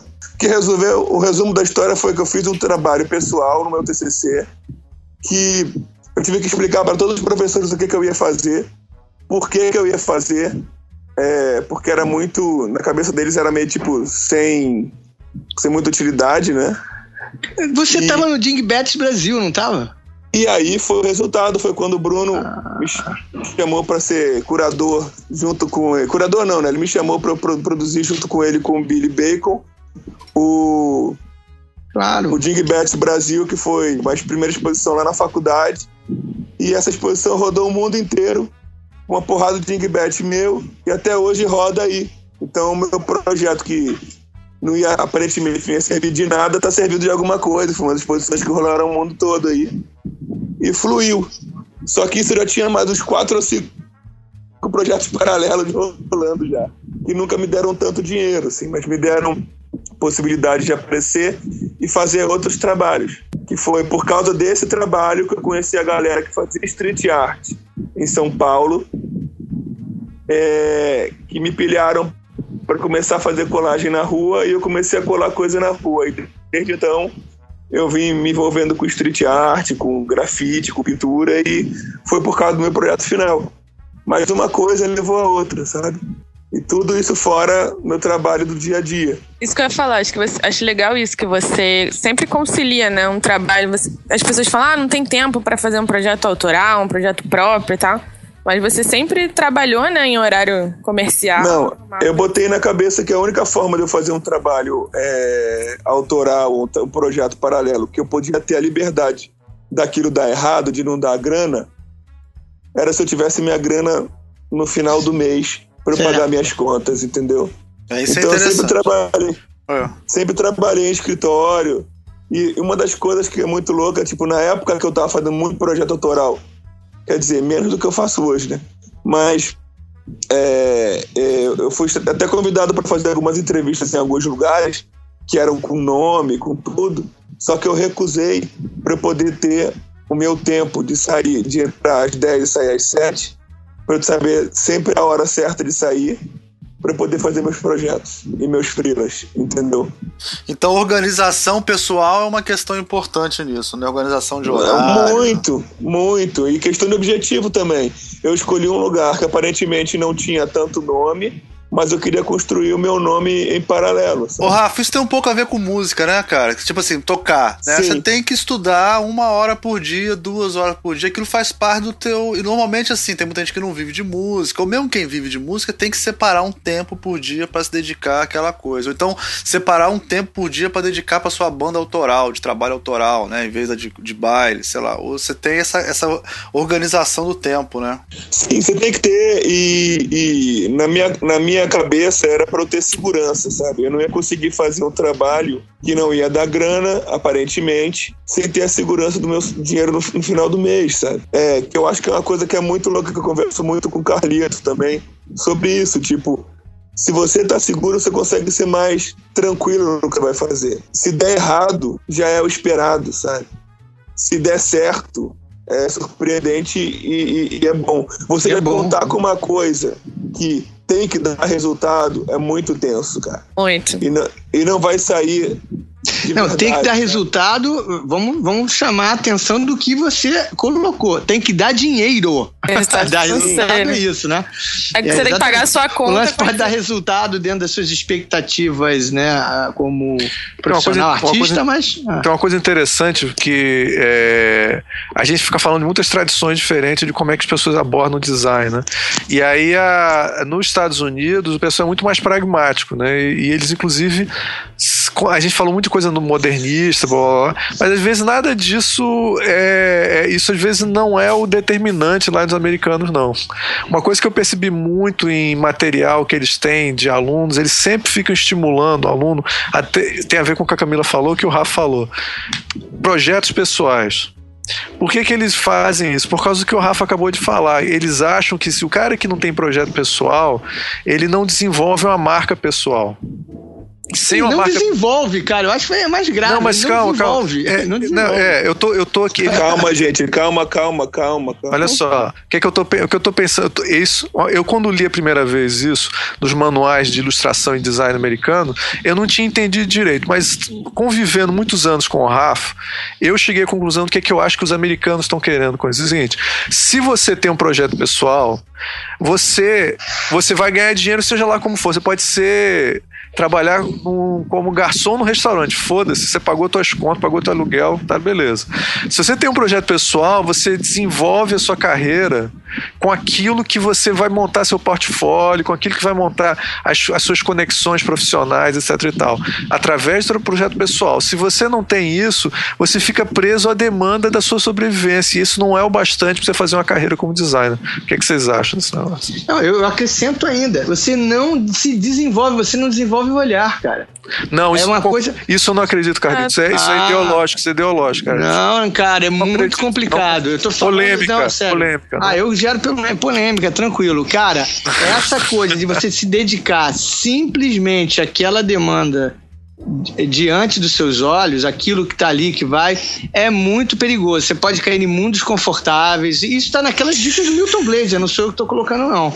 Entendeu? Não, mas eu acho o seguinte, cara. Mas existem pessoas que querem ficar confortáveis, cara. É, olha só, é, não, mas olha só, peraí, calma, calma. Cara, eu acho que um arte finalista tem um puto olhar, cara. Eu acho o olhar do arte finalista fudido. Agora é, é um olhar diferente. Mas ele não tá falando de design, cara. De design, mas, não tá mas, falando mas, de arte finalista. Mas calma, o arte finalista. Aí você tá entrando olhar, aí deixa eu terminar. O olhar do arte finalista é importante também para o designer. É um tipo de olhar entre os olhares do design. Existem diferentes olhares. É só por isso que eu estou falando para você, tá vendo? Ricardo, eu sou amigo do Gutenberg. Eu fui arte finalista. Eu fui layout man quando existia isso. quando existia isso. Layout man, entendeu? Ó, é, é, coisa, é, é briga. Eu, ó, eu fiz diagramação em Composer. Você fez isso? Eu fiz diagramação em Composer, que era uma máquina de escrever. Cara, eu trabalhei com seu pai, maluco. Você não pode falar isso pra mim, não, cara. Também com seu pai, cara. Barraco gráfico. Cara, achei. Pô, não, foi emocionante aquilo. Foi, foi emocionante. Estão discutindo quem é mais velho? Car... Car... Não, não tem discussão, eu sou mais velho. Não, porque eu achei um cartão da gráfica. Pô, foi demais aquilo. É era em pedra, era em pedra. Talhado em pedra. pedra não, fala pra ele, fala pra ele, Almir. Isso é uma calúnia. Muita tecnologia. Cara, é uma pena não ter, não ter conhecido o pai do Almir. Muitas histórias. Uh, bom, eu acho que uma coisa, então, que vocês estão falando é, é porque a gente sempre acaba. A gente sempre. Esse, esse tema do design autoral é muito. É, são, são interseções, né? Tipo assim, é como se fosse um range, né? A gente coloca assim, ah, o cara autoral e menos autoral, aí, ou não autoral. Aí Mas tem, eu vou fazer a minha Você pode ser as duas eu baguncei, coisas. Eu baguncei o caminho do Ricardo, que era um bom caminho sobre essa coisa que os americanos entendem. Pra, eu baguncei um pouco isso. Deixa o, Ricardo acabar. Você não, não, não. Eu, eu, queria, eu queria, na realidade, ver se vocês e o Rafa, o que, é que vocês acham sobre isso? Do, do projeto autoral, que faz parte desse nosso. Ele ser um instrumento para o cara se posicionar no mercado. Por exemplo, Ricardo Cunha Lima. Opa, beleza. Ricardo Cunha Lima. Boa noite. É, é, o seguinte: esse safado tem um trabalho maravilhoso. E ele tem um trabalho que ele simplesmente ele faz de um jeito dele que ele trabalha treva, trevoso, demonioso, é, que, que deixa Bravo. as pessoas com, com, com pensamentos errados na cabeça, que deixam as pessoas depressivas, que deixam as pessoas boladas, sinistras e tal. Beleza. E aí, de uma hora para outra, esse rapaz parou de fazer tantas coisas demoniosas que ele fazia. Né? Isso. E aí você começa a perguntar: filho da puta, por que, que tu parou com essa porra? Por que que tu parou com essa porra, Ricardo? Não, é, já que tá com esse discurso aí dos americanos, né? Os americanos. os americanos. Não, mas aí é uma coisa interessante, olha porque só. os ingleses, porque não sei o quê. E o porra do, do nordestininho que vem lá de cima, do pau de arara. O cabeça chata. Não, uma coisa, uma meia culpa que eu acho é o seguinte: é.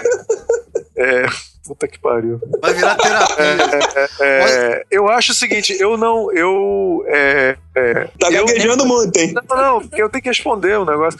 Eu não, eu, não, eu não investi nessa parte é, de projeto pessoal como eu acho que eu poderia investir. E, e isso você tá certo mesmo. Eu acho que a gente às vezes fica muito ligado no que está fazendo. Por exemplo, eu investi muito assim, trabalhar em lugares onde eu podia é, fazer um projeto interessante, projeto pessoal. Então eu trabalhei no Correio Brasiliense, trabalhei muito em jornal, em algumas situações onde isso foi possível. E depois trabalhei em outros lugares onde não era possível e eu já me desinteressei em continuar sempre lá, porque eu acho que você também tem que trabalhar numa situação. Você tem que trabalhar em paralelo, cara. E, Pois é, é mas fora isso, Rafa, eu deixa poderia... eu falar uma coisa. Deixa eu falar uma coisa mas sobre eu... isso. Quando o, o, o, quando o Ricardo fez aquela nota de com, a, com o Silvio Santos, né? Que saiu no extra, né, Ricardo? É, exatamente. Então, depois pode até colocar os links dos trabalhos de todo mundo para mostrar. Aquilo ali foi um trabalho, foi uma encomenda feita por, tinha um briefing, tinha que sair na capa do jornal lá e tal. Mas aquilo não deixa de ser autoral, aquilo tem a cara do Ricardo. Essa, essa que é a coisa que eu acho que é é, que é nebulosa nessa conversa, entendeu?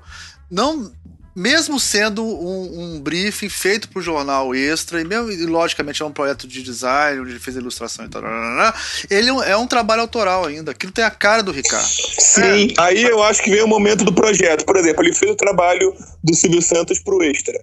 Tá? E foi uma encomenda. Isso é uma coisa que eu falo pro Carlito também é, foi uma encomenda fazer a nota do Silvio Santos para o Extra. Aí ele fez a nota, deu certo, beleza. Por que, que ele não fez as outras notas com outras personalidades? Porque é isso que esse que é o lance. Eu acho o seguinte. Na facu... na... Por isso que eu tô falando dos americanos. Isso é projeto em design, cara. É, isso aí, é, isso aí isso é aplicar, eu, isso exatamente. Eu, mas isso é uma visão diferente, Rafa.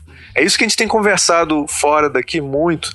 Como a gente tem que repensar isso, especialmente na educação. Estimular, porque assim, eu acho são duas coisas diferentes, eu concordo com o é, Ricardo. São estimular os alunos a entrarem é. já no mercado, vendo isso, ó, cara, você tem que montar sua carreira, tentar procurar lugares interessantes de trabalhar, produzir, foda-se, seja lá o que você fazer.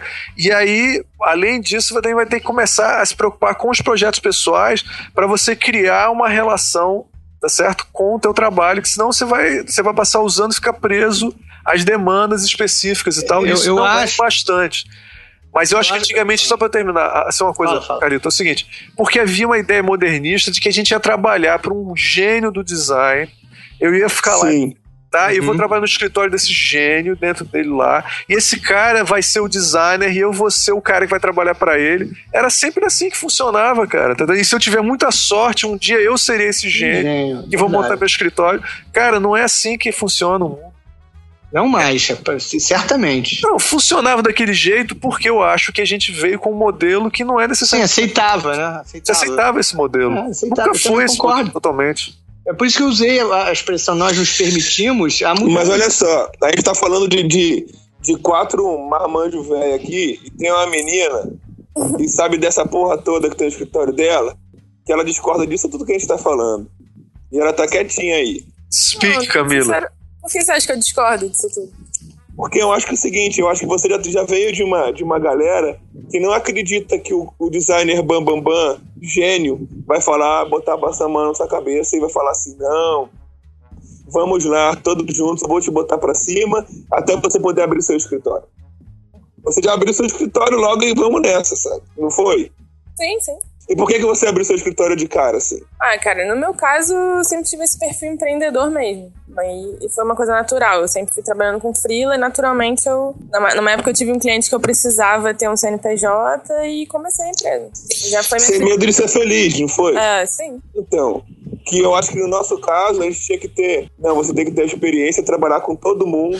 Isso, é isso, que, é isso que o Ricardo falou. Isso é diferente da geração de hoje, eu concordo plenamente. Isso mudou mesmo. Hoje em dia, eu acho que até a, quanti... até a quantidade de designers que existe hoje em dia influenciou nisso também. Influenciou, então, como é. é quem, quem fala muito isso aqui no, no, no nosso podcast é o, o Rafael Ancara, que ele que é um dos parceiros, é o dos parceiros aqui do, do, do Visualmente, ele sempre fala que para ele, que é mais novo do que a gente, ele é da mesma geração da Camila, a geração dele não, não acredita em nada do que foi dito nos anteriores, porque eles consideram que eles não estão presos a nada disso. Eles eu fazem o que, não, não é questão de não acreditar, assim, eu acho que os mitos e as coisas são importantes, são exemplos que motivam as pessoas, mas você não precisa se mirar nisso para fazer alguma coisa, sabe? E também não necessariamente você abrir um escritório e tal, é você trabalhar, ter um trabalho autoral forte, né? Não necessariamente. É, acho agora... que a gente, chegou, a gente é. chegou a um ponto aqui da conversa que está claro que os históricos pessoais, é claro, estão, estão se manifestando aqui disfarçadamente. É, quando o Ricardo colocou essa história dele, do interesse, quer dizer, dele já ter o trabalho, que eu concordo com o que o Almir disse sobre o, esse aspecto estilístico já do trabalho do Ricardo. E ele, e ele foi procurando lugares é, para se encaixar. No meu caso, foi o contraponto.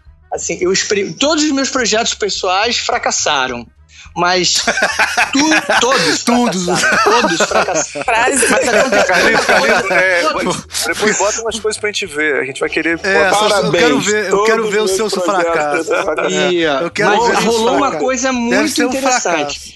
Eu, eu, mas eu colocava. Eu, eu, eu lancei aquela disse, música, né? She Drives Me Crazy. E, isso, isso, isso, isso que o Rafa. Mas eu colocava tudo no portfólio. Várias vezes eu fui contratado é, pelos trabalhos que não interessavam o cliente propriamente, pela admiração ou pela aposta Lógico. que ele fez. É o que você acreditava também, né? É o que você acreditava. É, e, tá... e, muitas vezes eu, esses, esses trabalhos, esses, trabalhos paralelos que não deram certo, eles se tornaram outros caminhos. Então a ilustração Sim. científica foi isso. Carlinhos, eu, eu trabalhei uma coisa super importante agora. Isso, ah. Essa coisa de, do, a de relação do trabalho autoral com o portfólio. Isso aí, fala mais disso, é muito importante. É, porque o que eu, como disse, né? Eu falo novamente, todos fracassaram, entendeu? Na verdade, muitos eu mesmo eh, tratei de afundar, especialmente por questão de remuneração. É, eu, porque era mal remunerado. eu não vou entrar nessa, eu não vou entrar nessa. Entendeu? Eu, eu sou, cara, eu sou filho da classe, da classe pobre, eu não vou entrar num negócio que não vai me remunerar, entendeu? Por isso que tem Cara, que ter um trabalho certo. É, aliás, essa A gente coisa- falou de TCC, Carlito, quantos, Carlito, Mas deixa o falaram? continuar falando do portfólio aí, gente. Vai. Quando vocês começaram a falar de trabalho de conclusão de curso, cara, correu um frio na espinha, porque o meu trabalho de conclusão de curso, vejam só, foi o redesenho da centrífuga Valita. Cara, eu pensei que fosse o redesenho da o vida, redesenho da- de uma centrífuga da Valita. E olha, com o, o senhor Amauri Fernandes da Silva Júnior. Ele era o meu parceiro, o- É, senhor Maurício diretor da é escola é de direção, comunicação. exatamente. Eu, não Então, sabia, assim- eu não sabia que a Mauri era de produto também, não. Ele é de produto. Ele era de, também? Ah, fomos essa- de produto, fomos de produto. Fomos de Interessante. Aí produto. depois ele foi pra casa da moeda. Fomos, fomos sócios. Não, É. fui pra Casa da Moeda também. E lá eu comecei meu trabalho de portrait, um Só um trabalho de adendo, retrato. O Carlito teve em todos os Todos lugares. os lugares. Não, ali eu comecei. Mas Sério, claro, gente, velho, ele é o Highlander. Só, só morre se cortar a cabeça. Não fica zoando, não, cara. Só morre se cortar a cabeça. Sério. As duas. Ele é uma as duas cabeças. Cara, eu fiquei tão encantado na Casa da Moeda com essa história de fazer retrato, né? Você era- era- eu fiz o meu primeiro projeto, a gente, como estagiário, a gente tinha que fazer um projeto. Eu fiz do Bonovox, a cédula do Bonovox. Então, assim, eu fiquei tão encantado com essa história de, de desenhar um retrato, que era uma coisa nova, com materiais alternativos, que eu fiz um monte de coisas. No final, acabei fazendo para o trabalho profissional. Esse entrou para o portfólio e as pessoas perguntavam: que, que trabalho interessante esse aqui? Ah, esse trabalho eu fiz por essa razão. Eu dizia a verdade. E isso aqui, pô, mas eu quero que você faça isso para mim em outra situação, eu fazia. Então eu fui criando, vamos dizer, estilos, é, né? Tinham vários Carlos, Carlitos ali, né? Tinha um que trabalhava com educação e fazia ilustração para educação. E tinha um que fazia ilustração científica, também para educação. Tinha um que fazia editorial. Tinha um que fazia identidade. E, assim, e foi, e foi esse o caminho. E trabalhos paralelos. Aí eu concordo totalmente com isso aí que o, o, o, Ricardo trouxe dos americanos, porque realmente foi o que deu fôlego para a minha carreira. E me fez é, ganhar dinheiro. Todas, toda essa pesquisa em trabalhos pa- paralelos que eram levados a sério. Não, eu vou. E aí, ah, não, não rolou, não gostei. Ou às vezes não, não dava certo, as pessoas não Carlito, eu compravam. a sempre dou o exemplo, eu sempre dou o exemplo, eu fui numa palestra do Pedro Toledo, que hoje em dia ele é chefe do setor de modelagem da Level, de várias. Ele, ele, Hum. ele fez escultura, acho que ele fez pintura na EBA e fez design na, na PUC, eu não me lembro exatamente. É Pedro Toledo, um cara famoso. Ele ficou um ano fazendo o portfólio dele de modelagem 3D para começar a correr atrás. Tudo projeto pessoal dele, quer dizer, fazer projetos autorais, pessoais, não necessariamente você tem nem que. Até você deve divulgar como o Rafa faz, ou deve investir nisso também, mas também ele serve para montar o seu portfólio, né? Isso aí é é super. Ah, cara, meu primeiro portfólio foi todo inventado, cara. É, olha, Tudo, todo, Tudo todo, inventado. todo, todo. E todo mundo contrata por causa de portfólio. gostava, Isso, exatamente. peguei capa de disco que eu não gostava, fazia. Ficava pior do que o original, mas eu fazia. É, eu fazia capa, é, é, cartaz de show. Eu falei, eu cismei que eu queria fazer CD e show. Pô. Não, a sua- a melhor ideia Hoje que eu- eu vi sua, Ah. cara, foi aquela dos verbetes, cara. Aquela. Do nervo criático, né? Cara, aquilo realmente. Aquilo foi na época do Fotolog, foi na época do, do projeto final. Então, mas explica aí, Brasil. fala o que, que é, fala o que, que é. Então, é, é, em 2003, um pouco depois de, do nascimento do Carlito, é, Muito antes. seguinte, é, existia uma coisa que era o Fotolog, né? Que agora sabendo Acabou que de morrer, né? Acabou de morrer, jogaram tudo fora, ninguém Não, e tipo, foda-se. né? Foda-se, acabou com tudo. E aí eu, eu, eu para divulgar o meu escritório, que tinha um sócio, a gente faria, fazia trabalho de madrugada, eu resolvi fazer um, um fotolog para divulgar. E a brincadeira começou porque um amigo meu que estava colocando os pictogramas online me mandou uma mensagem no ICQ falando, velho, eu tô com, com um sitezinho que eu tô botando uma ilustração por dia do pictograma lá. Dá uma olhada e comenta. Aí eu vi o pictograma dele e, e você podia ter um espaço para comentar, um blog, assim, tipo um blog com fotinho. Então você podia botar uma foto por dia, que era o Fotolog. E aí eu falei, pô, o cara pode fazer isso, eu vou fazer isso também. E eu comecei a fazer um dicionário Cara, ilustrado. que eu. Pô, cara, ainda bem que eu tenho tudo guardado. E aí. é, era nervo criático, fotolog.com barra nervo criático. E aí. é, eu pegava uma palavra e fazia, botava a definição dela no dicionário e fazia uma ilustração em cima dessa palavra. Então, por exemplo, uma que eu gosto muito era. Era. Eu não vou nem falar essa. É, vou falar outra. Fala, É. pô. Fala, pode falar. Tá, é- era. Era. Era lacre. Aí eu botei uma imagem de uma virgem assim, com lacre de. Pô, como é que é? da Virgem Maria com lacre de, de sei lá, de maionese, sabe aquela, aquela, Sei. aquele pote em cima da parada e botei lacre, tal, tal, tal, tal, tal, tal. Era informação. A outra era é, carne seca, e tinha um monte de mulher deitada no, na praia, assim. Tinha umas besteiras, assim. Só que isso era um exercício de criatividade que eu tinha que fazer em uma hora. Né? Era a minha hora do almoço. Eu tinha que ter a primeira ideia, mesmo que fosse ruim babaca, tipo essa do lacre. E fazer essa ilustração e botar online na hora do almoço. E a brincadeira era, vou botar ela, e mesmo que seja uma ideia merda, porque os comentários vão estar embaixo, né, falando ideia merda ou ideia boa. Só que isso deu um resultado danado, eu conheci muita gente, chega a ponto de fazer orçamento para empresa grande, que negócio eu quero um escritório muito grande, blá blá blá blá blá. E aí, cara, isso era, era de graça, não dava dinheiro nenhum, mas eu consegui vários contatos por causa disso. Tipo, até o Carlito tá lembrando do, do- do projeto hoje. Sim. Não, e é interessante Muito de legal, novo era a muito coisa da legal, cara, organização muito de tempo dele, né? Na hora do almoço tinha que fazer meia hora um e colocar. Pronto, acabou. Isso que eu ia falar, o Ah, Rafa, uma acho que ele cria uns rituais, assim, umas coisas que Ah, o cara ajudam ele a criar coisas. Então, tipo, ah, no meu horário de almoço eu tenho que fazer isso, isso e isso. o Eu, senhor tô- eu trabalho até às Pedroso- sete da noite justamente pra de, de madrugada Isso, é. fazer meus projetos pessoais, entendeu? O cara é Isso chato. o Orlando cara é Pedroso tem chato, publicações assim. Não é? O Orlando fala que fiz essa ilustração todo dia, fazia. Um- E tem publicações, assim, feitas, criadas O que, eu- desse o que eu jeito. acho, eu aí falar aquele negócio, viu, Carlito? Que eu acho que a gente não tem, a gente não tá bem preparado para essa cultura, cara. Essa cultura de ser empreendedor, é, como é que você vai se posicionar no mercado. A gente aprende a fazer o negócio e seja o que Deus quiser, bicho. É isso. Então, a gente pode Ó, falar disso dizer- agora. Então vamos falar, É. os currículos de design preparam os alunos para esse tipo de atuação? Quer dizer, é, e precisa preparar ou, ou não precisa Eu preparar? ia te falar uma coisa, sabe, Elmir? Uma coisa assim. Ah. Hoje eu entrei no, no, no Facebook de um aluno.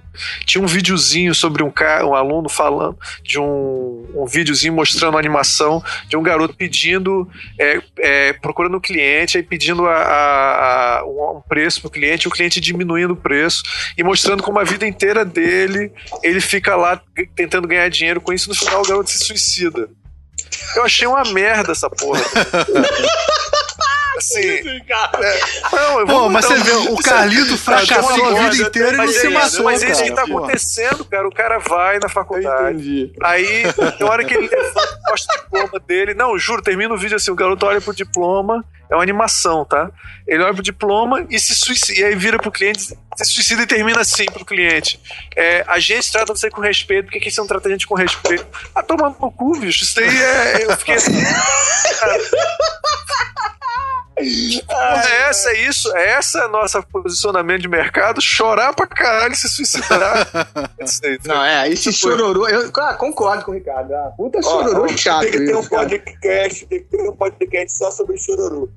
Eu falado muito. Cara, isso é bom design também. chororô é um Pô, esse é eu quero bom tema. participar. Design esse eu quero chororô. participar. Design Mimimi. chororô, Design chororô.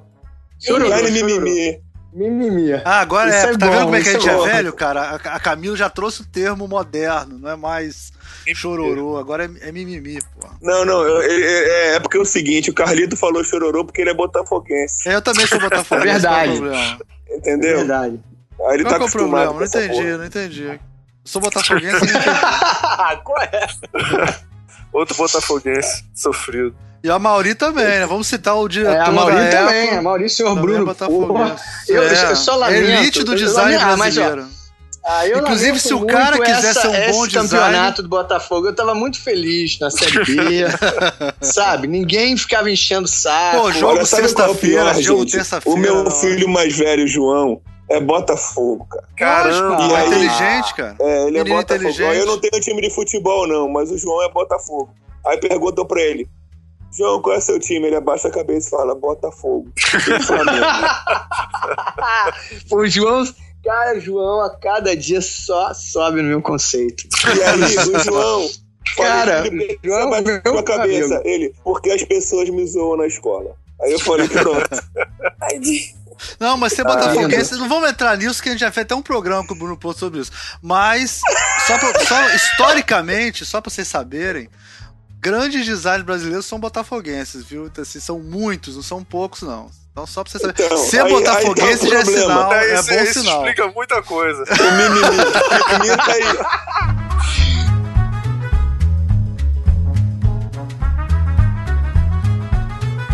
Não, mas eu vou bater, na, vou bater naquela teclinha que o trabalho paralelo, vou brigar com o Ricardo. O trabalho paralelo é fundamental para essa educação do olhar. Não é só para gerar demanda, trabalho, não. É, é muito importante. É muito mas que importante. que adianta o, o olhar? Olha só. E aí, mas aí, ó, peraí, eu acabei de falar, respeito mais velho. Olha só. É, é, e, e, e, olha, eu tô concordando com você. E você é mais velho do que eu, você pode falar à vontade. E essa história dos americanos tem a ver com isso também. Não é só uma questão, não é só uma questão de criar oportunidades. Claro que, pô, no meu caso, então, criaram diversas oportunidades, mas é também é muito importante. Isso tem que ser estimulado na, na escola. É, faz o teu trabalho, quebra aí, se arrebenta. Faz. Agora me diz uma coisa, olha só, eu quero falar uma coisa, já que na escola tem que ser estimulado. Ele, hum. maluco, sério, eu tenho visto poucos trabalhos de faculdade que são, tipo. É, não, é, olha só, peraí, peraí. Não é o trabalho da faculdade, é o trabalho fora. Fora do Tudo bem, trabalho mas fora... eu, eu tô, deixa eu é terminar. É, eu trabalho fora que ele é maior que você. Fora dos currículos.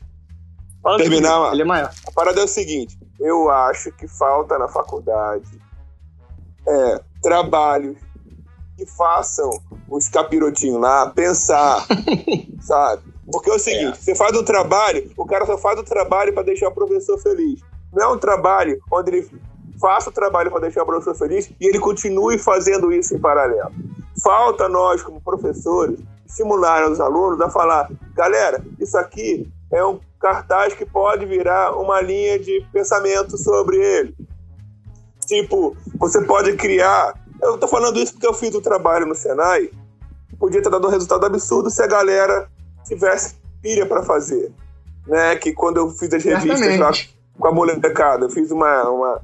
Um, um dos projetos de revista era criar uma revista. Só que não é só eu dar os textos para os moleques e ensinar a fazer a parada. Não, a gente criou uma revista. Por exemplo, eles podiam criar a revista e continuar a revista fora a aula. Exatamente, não era só desenvolver o, o, a competência como técnico de comunicação visual, não era só isso. É. Então, gente, assim, eu isso é acho é tão que falta complicado, né? projeto. Né? Rapidinho, fala, fala. eu acho que faltam projetos onde, onde o aluno perceba que ele pode desenvolver além daquilo. É. Não só entregar um trabalho pro cara para dar uma nota. Deixa uma eu falar. que eu falava direto era tipo, ah. vocês querem nota, eu dou a nota, eu preciso entregar o trabalho. Eu dou a nota. O foco não é esse, sabe? Acho que o problema tá aí. Mas tem uma coisa que é interessante, isso que o Carlito falou, né? Existe a diferença de habilidade e competência. O, aluno, ele entra pra faculdade querendo pegar habilidade, que é saber diagramar um folder, saber fazer uma revista no programa, para poder arrumar emprego e tal. Agora, competência é você conseguir refletir sobre a sua, sua produção, né? É além da habilidade. E, e isso realmente, cara, atingir o nível de competência em qualquer, em qualquer disciplina, em qualquer coisa, porque é uma, a competência de trás autonomia, né? Isso é, é, é, um, é um grande é um grande problema dos cursos de design, eu acho. Até, é, mas, até, mas não é só dos cursos de design, não. Acho que é de educação. Em geral. É, em geral. É, mas é uma As coisa que eu não consegui falar. Que educação fala, fala, fala. é bajulação. Fala aí, que, que, eu já vinha falando isso com a Camila há um tempão, falo isso com o Carlos que, e com o Delano também, a gente já vem falando sobre isso. É que assim, o curso de design tá sempre focado no cara super criativão, sabe? O cara que é criativo, o cara que desenha bem. E, cara, design não é só isso, entendeu? É. Tem um monte de outras áreas que o cara pode acrescentar. E não se estimula isso, entendeu? A gente mesmo tá falando aqui no, no, no podcast uma porrada de coisas sempre volta o cara fazer o projeto dele, ele tem que criar assim, assim, assada. Eu vou falar de novo, não. Não necessariamente. Não necessariamente. Então, nesse ele pode- aspecto, Camilo, o que, que você acha disso? Você acha. De- Desde, porque você, a Camila é interessante que ela tem formação. Fala um pouco da tua formação também. E, e, e, e- aponta essa- essa- essas, essas, essas, essas questões que você acha que que você vê nos cursos de design. Então, eu acho que depende muito, né, do curso. Como eu também estudei, eu fiz comunicação e design numa escola de marketing, acaba que a minha escola tinha um foco grande em mercado, assim, que era o objetivo deles mesmo. Então, muitos professores atuantes no mercado, a gente tinha muitos exemplos, assim, então a gente era estimulado nesse sentido. E acaba que dentro da faculdade também tinha muitas atividades que faziam as pessoas terem mais atitudes empreendedoras e autorais. Mas eu vejo que na maioria dos casos, não. Ainda mais que cada vez mais está se exigindo uma, uma titulação dos professores, né? Muito grande. E acaba que fica essa discrepância mercado mercado academia, sabe, nas faculdades. Então eu acho que não, eu acho que não é tão não é tão estimulado não, esse lado autoral, assim. O lado empreendedor ainda um pouco em alguns lugares. A questão mais de essa, essa coisa do Rafa que o Rafa fala de ah, então desenvolver em paralelo projetos e tal. Não acho que é muito estimulado não. Pô, mas aí que perigo, né? Então, o que está sendo estimulado? É, o que eu não, acho. É, a questão, que a questão pessoas- complicada é isso. Tem que avaliar. A avaliação é um ponto muito importante nisso aí, né? Eu fui num congresso na Argentina ano passado. Cara, o congresso inteiro era só de avaliação. Quer dizer, é, tudo bem, eu vou pegar e vou botar cada aluno fazendo uma parte do trabalho. né? Como avaliar isso? Vai ser autoavaliação? Vai ser coavaliação? Vai ser uma avaliação do professor? Quer dizer, os processos de avaliação, por, por várias questões, inclusive legais, né? Porque as faculdades têm que avaliar todo mundo de maneira equânime e tal. acaba que se faz sistemas de avaliação que não atendem ao principal, que é Mas será que isso não pode ser também acrescentado, sabe? Você ter formas mais analíticas, Eu acho que mais tem que ser, eu acho que tem que estruturadas de se mudar. avaliar e ter Isso. outras coisas que Mas não eu vai acho- em nota, eu- por eu- Então, proponha é, é, coisas eu- aí. Vamos propor Não, coisas. mas olha só, propor tem uma coisas. coisa que eu acho complicada que é o seguinte: eu, como professor, posso falar o seguinte. Cara, tem duas coisas. Uma é a estrutura onde você está você tá trabalhando, né? a instituição, o sistema de avaliação lá e tal. Outra é o seu posicionamento pessoal, que eu acho que é isso que o, o Rafa está falando. Sim. Você, como professor, é, você se posiciona de uma certa maneira. E o meu objetivo é esse. Há muitos. Eu não tô falando de professores de design, tô falando de professores, em geral. Professores, O professores. cara tá lá pra fazer o trabalho dele, bater o ponto. Qual é a regra? É essa, beleza, fiz, acabou. Ele não tá preocupado com é, é, mudar realmente. Ele, ele acha. Ele tá preocupado com a educação. É, ele não. Às vezes, ele, às vezes eles o acham o sentido eles- humanista, conheço né, da educação. Muitos professores. é, Eu conheço muitos professores que são extremamente negativos ao mercado. Acham, são Lógico, muito, assim, acontece muito. é. desiludidos e tal. E aí eles acham que estão fazendo. é, é, primeiro, tem uma visão muito negativa com os alunos. São os débeis mentais e o cacete e tal. Sabe? Aquela posição muito negativa tudo que tá acontecendo. E não são muito otimistas sobre o futuro da coisa. Da Então, profissão assim, em si, né? Da profissão em si. E do que, que ele pode fazer para ajudar os alunos. Entendeu? Eu Então, acho que che- muita... Ah, fala aqui. Não, fala, fala, Camila. Eu já... Não, eu ia falar isso, que muitas vezes o cara que tá no mercado e tá produzindo essas coisas, ele de repente não consegue chegar na academia, entendeu? É, Tem muitas vezes, limitações pra isso. É porque, E na vezes- verdade, não é só a limitação. Quer dizer, o cara que tá no mercado, ele ganha muito mais no mercado que ganha dando aula. Em marketing, comunicação, a gente sabe disso. Não, né? mas assim, pra ele chegar, e, e aí de repente ele poderia dar aula Não, não, mas pelo dinheiro, entendendo. mas. É, não, eu acho que- eu acho que tem que ter- Camila tem que ter um Só que pra ele fazer um doutorado, por exemplo, e conseguir chegar no, A, a em Camila algum tá lugar, dizendo que ele vai existe ter que abrir mão de um- outras coisas. É, existe mas mesmo agora uma faça- série de obstáculos É. pra esse cara chegar. Isso que a Camila Eu tá acho que o dizendo. que vai existir no E- futuro é, é uma coisa tipo fellow, o cara que vai lá fazer uma palestra, dar um curso e tal. É, esse sistema de, de formação acadêmica, isso é praticamente. É só, só, só tem uma coisa, viu, Reversível. amigo, quem tem que tomar cuidado, viu? Eu concordo com a Camila. Mas a gente toma só cuidado porque eu, eu sou da época que a maior parte dos professores eram profissionais que não tinham nenhuma relação com a academia. Tá? Assim, e também não é totalmente mestrado. bom. E também não E é é- um paraíso, tinha- não. É. Cara, era muito professor ruim, mas muito, é. muito. Talvez sim, sim, professor sim, ruim. Sim, sim. Nessa época, professor agora. Pelo o menos. difícil é, é ter o equilíbrio entre as duas coisas. Né? É, exatamente. Porque então, também você, pega, você pega um. Tem muito aluno, o aluno às vezes é sem critério, né? Aí vai, chega um cara famoso, sei lá, um designer famoso que não dá o conteúdo necessário para aquela aula. Ele vai lá e dá uma. Trata o é. aluno como se fosse o aluno do que tá. o estagiário dele. Entendeu? Olha, olha só, como, olha só, como ex ex-professor de curso técnico. Fala, desculpa. Como ex-professor de curso técnico, eu acho que a preocupação, não sei se é do Rafa, mas se está ali clara, mas é essa. O que está acontecendo é o seguinte: o mercado está cada vez mais rápido e a academia não está acompanhando. Não, As é. coisas estão acontecendo no mundo da arte. Da, da, vamos dizer, eu não gosto desse termo indústria criativa, mas né, as coisas estão acontecendo animação, design, arte gráfica, o que seja, e a companhia claramente não está, não está acompanhando. É, além disso, não está acompanhando. Fala, pode falar. Mas além disso, Fala. tem uma outra coisa é, que, que eu acho engraçada, que assim, é como a faculdade, a academia cria, é, valoriza os criativos, a outra parte do design, que é o cara que faz a pesquisa, o cara que faz o, sei lá, o próprio maluco que é muito bom em administração, de dar os preços, de fechar tudo, de organizar aquilo tudo, o cara que é bom em organização de projeto, isso não é valorizado. É sem valorizado no criativo. Isso, é, isso não entra na avaliação. Isso eu acho, isso eu acho boa, muito boa. bizarro. Isso eu acho ah. muito bizarro. Porque assim, eu senti na pele quando juntei com um brother meu para fazer uma empresa e os dois eram super criativos. Tem um problema aí, cara sabe? Como é que vai conflito, lidar? Cara. Como é que vai lidar com isso? O cara tem que saber, não, cara, se eu gastar menos tempo é, parando de, de, de, conflitar sobre a criação, a gente vai conseguir ter mais grana e eu vou conseguir organizar o tempo com isso, com isso, com aquilo. Você consegue formar um time. Eu acho que, que o que está acontecendo agora é que estão focando basicamente só na criação Grande. e valorizando os caras na criação e, tipo, tem gente que é muito boa com lidar com o público e não é tão criativa assim. Ela não precisa ser criativa. Ela pode ser muito boa é. em lidar com o público e ser, sei lá, o planejamento da empresa. Não, e tem que entender de design o suficiente para conseguir Sim, conversar com o criativo. Isso que é Sim, super é, difícil. É, claro, né? claro, claro, é. claro, E se a gente e pega, por isso cara... que ela se formou em design, ela pode ser um planejamento mais formado em design. Ela vai entender design, vai falar de igual para igual e vai funcionar.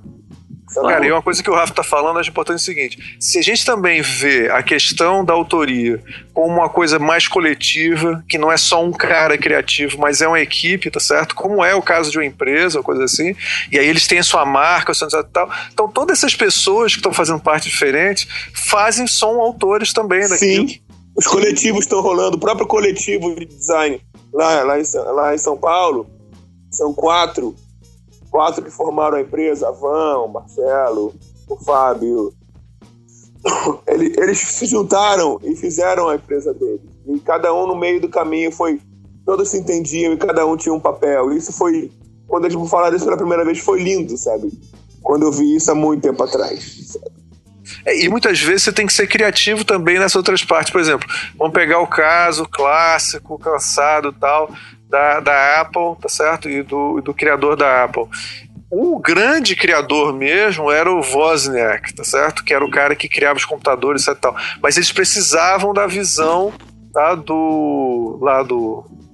Jobs. É, isso é interessante. Jobs. Quer dizer, Steve Jobs, é, assim, a visão dele, a, a, a, a Ricardo, Ricardo, o Wozniak, ele é, o, ele é no sentido mais, assim, ele seria o inventor, né? Ele que inventava, mas a, a cada criação sempre foi o, o o Steve Jobs. É, um outro. É, mas cabe, cabe, o Ricardo tá falando, cabe totalmente. É isso, não é um, é outro, um, um cara ou outro. É uma equipe, é, são os dois. É, é exatamente. É, é senão não, não adianta ter mar ou vento. Tem que, né? Pra, pra, pra nau, navegar tem que ter Nossa, um mar e vento. Nossa, que coisa linda, como. cara. Que Nossa, eu também fiquei. Que coisa.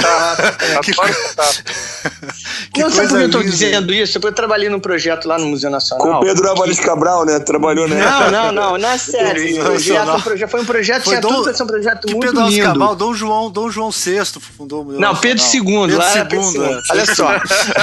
Ele tinha tudo pra ser um projeto muito lindo. E aconteceu em determinado momento que o coordenador, apesar de não ser um cara que eu diria é, um cara muito inteligente, brilhante na área dele e tal, científico, mas não, não, tinha experiência nenhuma com coordenação, nenhuma. Ele se atrapalhava muito. E no final ele se atrapalhou tanto que ele renunciou.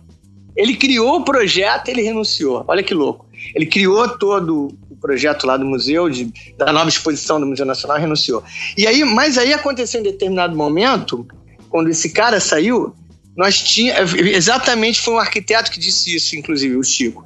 É, isso aqui, sem o nosso coordenador, não quero citar o nome, é, vai virar um mar sem vento. E é exatamente é, isso que as pessoas, isso que o Rafa colocou, isso, esse exemplo do Ricardo, é, parece que não é compreendido pela nossa cultura muito bem. Eu digo aqui pelo Brasil. Talvez para os americanos isso fique mais claro, e a gente vê isso na premiação do Oscar. Né? Todo mundo é premiado, porque o filme é resultado de várias, de várias não, ideias. É, e a né? academia de cinema é formada não só por exatamente. pelo pessoal de criação, não mas pela parte artistas, né? técnica. Né? É, exatamente. exatamente. Não, eu tô falando muito por mim também, tipo, as pessoas que me conhecem, você sabe que tem a, a, a Ju por trás resolvendo meus problemas é, é, é, burocráticos em relação orçamentários a, orçamentários. e exatamente. contratuais e tal. Dona Juliana Eroso que faz Ju Eroso que faz para mim.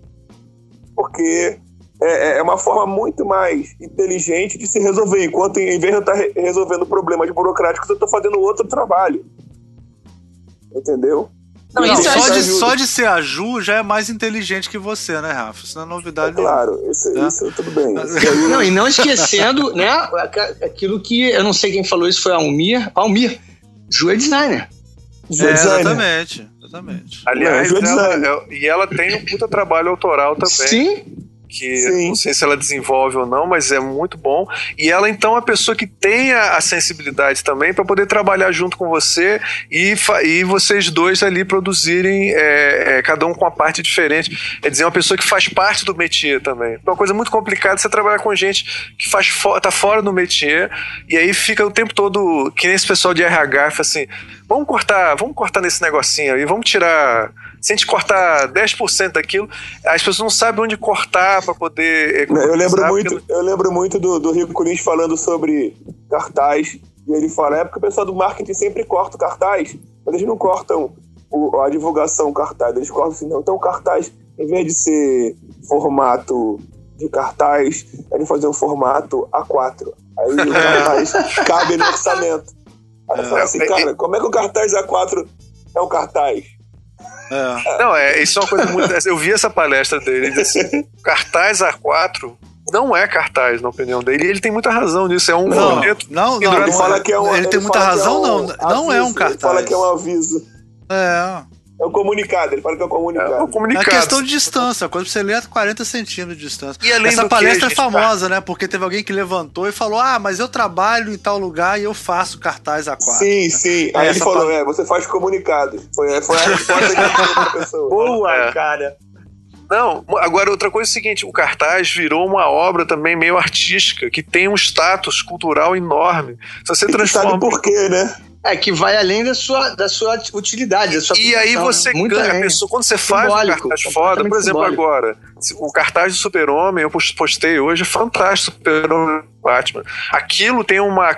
Por ter feito um cartaz foda, ele tem uma carga cultural que dá pro filme muito mais do que só comunicar que o filme tá saindo, né? Mas por que, bota... o cartaz é importante, Rafa? Que o, o, Não, porque o cartaz mudou, né? Porque não tem mais onde, onde pregar o cartaz, né, cara? É. Isso aqui é o você, problema. Você não tem onde prender mais ele. Tipo, você, você, toda vez que você vai prender um cartaz em algum lugar, onde antes existia aqueles murais de aviso, e os cartazes foram diminuindo, diminuindo, e no final todo mundo tá comprando, pegando e botando A5 como vários comunicados. Exatamente. E por isso que o negro não produz mais cartaz, porque não tem onde colocar. E aí hoje você faz um cartaz para as pessoas terem como souvenir. É, exatamente. Mudou Você não consegue função, mais botar. Né? Mudou, Mudou a, a, função. A, a função do, do objeto. É. é. mas aí a gente vai pensar na questão da divulgação não mais a curto prazo, né? É uma coisa que já é, já é um, um, um, né? uma peça promocional ou do evento, da banda, do, do é uma coisa. Agora é eu capa acho que de tá, continua tão vivo, né? Acho que é, continua tão vivo. Pessoal, eu acho que. É, eu acho. É. é isso aí. Temos que entrar nas considerações, não? É, o papo tá muito bom. Só pra, só pra encerrar aqui, eu queria falar o seguinte. Pô, cara, gente... te considero pra caralho, hein, amigo. Valeu. Porra, tu é meu camarada também, o Rafa. Pô, vamos entrar tu é maneiro pra caralho. Aí, aí, valeu, valeu, valeu. Tu é um cara maneiro pra caralho. gente, é só. Esse papo que a gente teve aqui é o papo que a gente tem, sei lá, todo mês, né? Comendo pizza e tomando cerveja. Então isso é bom pra, pra, pra, pra publicizar pro mundo que a gente faz nas quartas-feiras à noite, né? A gente sempre. Aliás, qual é mesmo a melhor pizza da Tijuca? Ah, a melhor O pizza Renato. da Tijuca, Renato. Renato. Bota aí no- nos créditos. Vou botar nos créditos aqui. Os Renato. Os Renatos, a melhor pizza da Tijuca. Na rua Isidro de. Figueiredo. É, não, acho que eu considero a pizza de atum do Renato é a minha pizza de Boa. atum. É a pizza de atum perfeita. Eu considero a pizza de atum perfeita. Então Boa, acho que depois dessa gosto. declaração de amor, né, de dizer que eu fico muito feliz de poder gravar uma, uma coisa que a gente faz sempre, esse bate-papo, que a gente sempre. se- a- o o público deve ter notado que a gente não concorda em quase nada, mas, mas, mas concorda em muita coisa. e a gente sempre Pô, fica resolvendo. mais nem na cara, pizza- é habitual. Nem na pizza Nem eu na concordo, pizza a gente cara. Eu acho que a concorda. melhor é outra, cara. A melhor é de abacaxi com, com peito Como é que é a Colofórnia? É Colofórnia. Colofórnia. Colofórnia, que tá errado. Colofórnia. Tá errado no menu. Não, eu tenho mais dificuldade é de decidir qual é melhor. Califórnia, Califórnia, Califórnia. Califórnia. E aí é bom para os nossos ouvintes saberem onde se resolvem todos os problemas do design no mundo, né? Que a gente se encontra lá para resolver esses problemas do design. E dessa vez a gente gravou, né? Tá registrado, né? Resolver outros lugares, né? Problemas pessoais e tal. Então eu queria pedir para você, pra vocês fazerem as considerações finais, agradecimento, jabás, né? O Rafa acho que tá com pra variar, tá com uma porrada de coisa, né? Tem a exposição que tá muito legal, já fui ver, muito boa. Aconselho a todos. Que, aliás, aí. Demorou, né? JF. Demorou, né? demorei um pouco Você pra fez É. o texto, né? Você fez o texto. Então, o o Almir fez o texto da minha exposição, da minha exposição que chama Cíclico, que está no, no Centro Cultural Justiça Federal, na Avenida Rio Branco, no Rio de Janeiro, ali da frente do, do Amarelinho, da Cinelândia, do lado da Biblioteca Nacional. Sai do metrô Cinelândia, vira à direita, tá lá. É um Centro Cultural lindo, tá no segundo andar, são cinco salas. Um andar Tá inteiro legal, lá, né? Quase. né? É, o andar inteiro de cartazes, conta um pouquinho da minha história de cartazes na rua. E tem um. São cinco salas, então cada sala é um pedaço de alguma coisa. Tem uma sala que eu convidei vários amigos para fazer fazer uma interferência em cima do personagem meu, inclusive um tal de Carlito e um, e um outro cara chamado Ricardo Cunha Lima, que fez dois, só que um tá aqui comigo que eu guardei para mim. É, tem uma Ele sala que eu fiz é, tem uma sala que eu fiz com meu filho, que meu filho de- é, fez o- os rascunhos e ele, como diretor de arte ou coautor dos cartazes, a gente produziu os cartazes com. É, com arte, tá, foi bem legal. É, é, além disso, vai ter uma visita guiada no dia 28. Só aparecer lá, eu vou estar lá para explicar um pouquinho disso tudo. Que horas, que 28 horas? de janeiro. Que horas, Rafa? Cara, vai ser 19 horas. 19 horas, tá bom.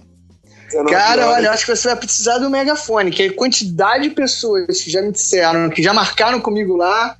28, sei, eu nem eu fiquei sabendo pelos, por esses eh, alunos, ex-alunos, assim. Ah, pô, o vai precisar de um, de um, de um carro de som. Não, no dia 28, às 19 horas, vai ter uma visita guiada lá. Quem quiser aparecer lá, eu vou estar lá falando. E no dia 30, esse daí eu tô, vou divulgar amanhã. Eu não sei quando é que esse, esse podcast vai sair, mas eu vou divulgar. No dia 30 de janeiro vai ter uma oficina de cartaz de poster art. É no sábado, vai começar duas da tarde e vai terminar às sete da noite. São 20 vagas só. É, a divulgação vai ser feita agora e são só 20 vagas, é gratuito. Tá? É, a exposição vai até o dia 21 de fevereiro. É, antes disso, no dia. No dia sábado de carnaval, a fanfarra vai sair em local ainda não definido Fanfarra Black Club. Aí. E a galera de São Paulo, sábado agora a gente vai tocar em São Paulo. O que mais? Eu acho que é Sábado isso. Sábado de carnaval é dia 6, 6 de fevereiro. É, 6 de fevereiro a gente sai, eu não sei aonde não. Procurem saber, Fanfarra Black Club no Facebook. É... que mais? Eu acho que é só. Ah, vamos lá, considerações finais. Pô, considero vocês pra cacete. Acho vocês foda. Te considero pra caralho. Te considero pra caralho. Sacanagem, essa é minha, cara. Sacanagem, pô.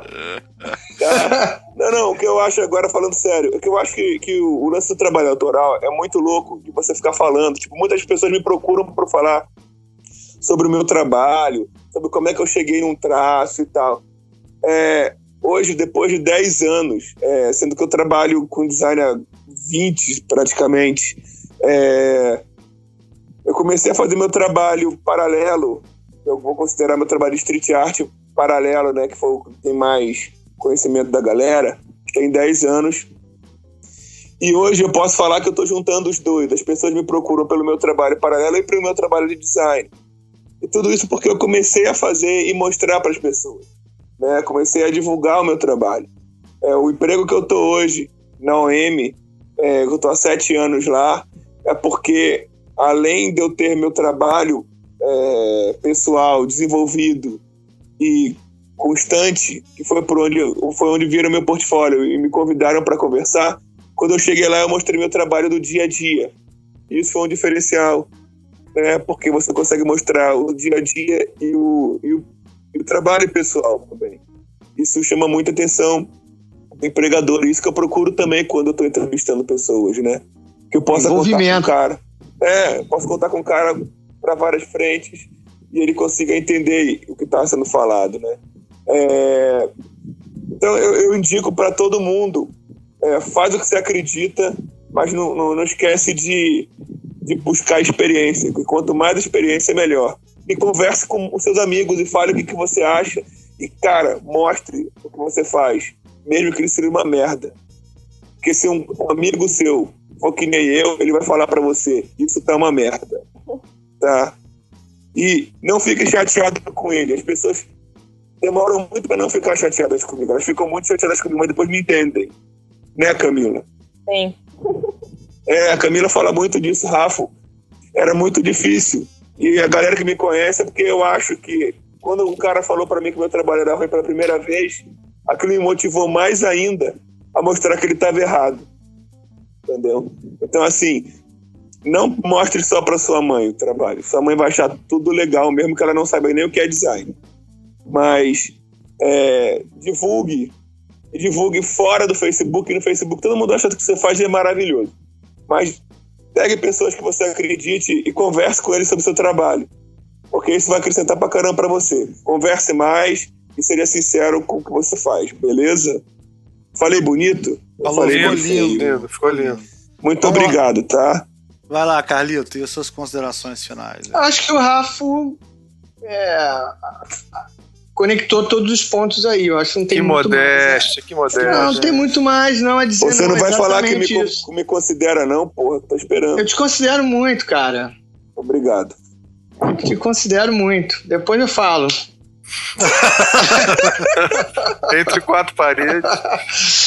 Não, mas é sério, é sério. Eu acho que não tem muito mais a acrescentar, não. É, eu só, eu, teimosamente, vou pegar aquela deixa do Ricardo, que eu achei ótima, sobre os americanos. e é isso mesmo. Eu acho que é quase que uma obrigação você ter um, um pensar fora das suas demandas. Para mim foi muito difícil isso por muito tempo, entender até pela essa, essa administração do tempo, que fica difícil, né? Assim, mas é, é uma bobagem, às vezes é, é, um, é uma, uma um, um, desafio que você coloca, uma hora, duas horas, tem uma ideia, eu tenho um monte de rabiscos, de vez em quando eu resgato um rabisco e tal. É, e tem, e isso é uma obrigação, não tem como. Não tem como. E não tem a ver com o desenho, como o Rafa falou e como a gente discutiu aqui propriamente. Não tem a ver com o desenho. Tem desenho, mas não tem a ver com habilidade e, e com o desenho. É, são ideias. Isso até pode melhorar se é a sua intenção, suas habilidades com desenho. É, mas é, é, tem que ter uma coisa paralela, tem que ter aquela coisa ali que, mesmo não dando certo, você seleciona o que sobreviveu, o que você acha que pô, é emocionante e bota no portfólio, bota lá. É, acho que é isso que o Rafa disse é, é perfeito. E, invenção, né? Invenção. Acho que todo mundo teve um portfólio inventado, né? O parte dele, o grande parte dele. Né? A gente sai da escola com muito pouca coisa que a gente acredita do que fez lá, né? Tem coisa boa, claro, mas muita invenção. É, acho que é isso. No mais, foi fantástico. Gostei muito, adorei. amo todos vocês. Obrigado, Carlinhos. Camila, e aí, suas considerações finais? Cara, eu acho que o que eu mais tenho pensado ultimamente, assim, é essa, essa diferença do que. Antes eu, eu não dividia tanto do empreendedorismo pro autoral, sabe? Eu achava que, ah, necessariamente você ser empreendedor, você fazer seus projetos, tocar seu próprio escritório, você um trabalho um pouco mais autoral. E hoje em dia eu vejo que não, e principalmente para essa questão do gerenciamento de tempo, que a gente falou bastante aqui, que é o que eu tenho pensado para minha vida, assim.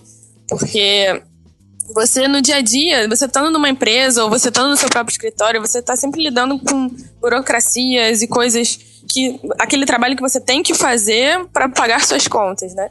Então, mesmo no seu escritório, muitas vezes você não consegue ter essa, essa energia, essa, essa coisa de botar a tua energia no projeto, porque aquilo ali você depende daquilo. Então, essa coisa de você, quem quer trabalhar com trabalho autoral, ter esses momentos, gerenciar esse tempo para pegar e criar seus próprios projetos e outras coisas que não dependam tanto financeiramente, ou é, acho que você pode criar coisas melhores e mais mais como é que eu vou dizer?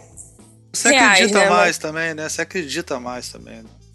É, não, não, não colocar a sua energia toda só naquilo, entendeu? Você ter o seu trabalho ali em paralelo e tentar criar seus espaços para coisas sem tanto, sem tanta regra, sem tanta expectativa, sabe? É isso que eu tenho pensado em dividir mais. Porque a vida empreendedora também parece que é essa criatividade, liberdade, maravilhosidade toda. E não é essa.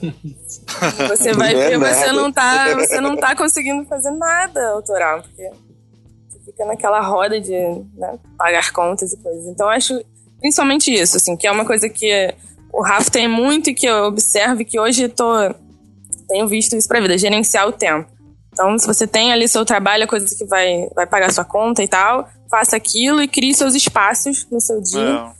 Sabe? Nos seus momentos para fazer e conversar com os amigos, sabe? Ter esses momentos de trocar as ideias, porque você fica muito, né, nas, sua, nas suas próprias ideias. Conversar e trocar ideia, eu acho que é essencial. Acho e que é aí? é isso, gente. Obrigado, Considero cara. muito vocês também, pra caralho. Considero vocês pra caralho. Ricardo, você agora, considerações finais. Queria primeiro agradecer os meus ilustres amigos que vieram faz, fazer esse programa. Acho que eu curti muito. É, a gente falou, embora para quem tá ouvindo aí, talvez eles não tenha respondido nada objetivamente. Foda-se, foda-se isso. Pô, mas é, cara. Se você tava querendo isso, se fudeu, ó. Pô, cara. Fudeu. Não concordo, não concordo, não concordo. Acho Agora nós, você se fudeu. Nós iluminamos mesmo, muitos caminhos, iluminamos muitos caminhos. Não, ah, mas eu acho, eu, eu acho que a gente vai ter que perguntar pros americanos, foi o que É só pra discordar do Ricardo. É, o, o, o, que, que falariam os americanos nesse momento? Ricardo, o que, que os americanos falariam? Pô, os americanos iam ficar chocados com a falta de organização. Oh my god! Cadê o briefing? Bullshit! Cadê Bullshit. o briefing? O briefing certo? Tudo organizadinho. 30 minutos para esse tema.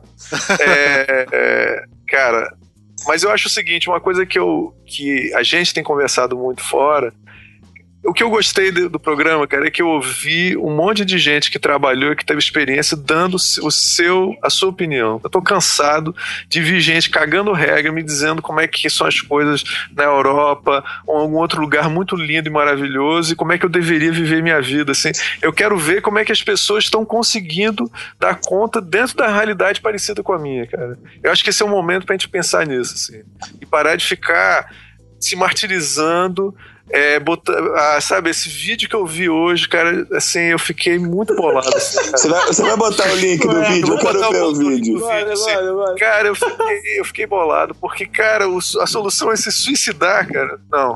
E depois reclamar. Pro cliente assim: você é um filho da puta e dá um tiro na cabeça. Cara, eu não acho por aí, não. Assim, eu acho... Cara, é muito canibal isso. Não, a gente tem que, cara, a gente tem que sentar, fazer isso que vocês estão, tanto a Camila quanto o Rafa falou, que a gente tem que conversar entre nós, tá certo?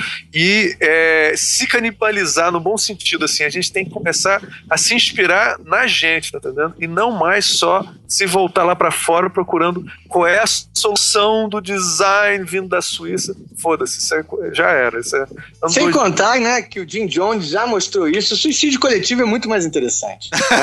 E sem contar que o Tim Tones também falou várias coisas interessantes. Gin Tones e Gin Tones. Tim Tony, Olha só, gente, Jim quem tem menos de, de, de 35 anos, Tim Tones era um personagem do. É, um- é. Ah, obrigado. Bom, mas o Jim Jones. Obrigado, Camila. Mas tem o Obrigado. John Jones também que, que luta com você com toda a força do mundo. Tenho dito. Obrigado, Ricardo. Eu vou encerrar aqui agora, então, só agradecendo a presença de vocês, né? Dizer que foi um, foi um prazer, dizer que eu considero gente. Fazer um programa só com gente que eu considero pra caralho, entendeu? Nem te conheço, mas considero pacas. É, exatamente. Pra É, eu, queria, eu queria fazer uma entendeu? solicitação. É, Ah. Quem tiver um, pro- tiver um programa com o aluno do Ricardo Aham. E dois botafoguenses no mesmo programa. Eu queria, eu queria agradecer ao Ventinho Misterioso que acompanhou todo esse programa. Ele ficou o tempo todo e ninguém descobriu ainda que microfone, filho da porra puta, é é essa esse que que tá tá fazendo esse barulho, que tá o programa inteiro tá maravilhoso, é quase um fantasminha, assim, que tá, sabe, o quinto Beatle, assim, acompanhando. É, deve ser os dois americanos falando baixinho, né? gente, valeu. Vamos dar um tchau. Valeu, tchau. Tchau, tchau, a gente. Tchau. Tá, tchau. Beijo.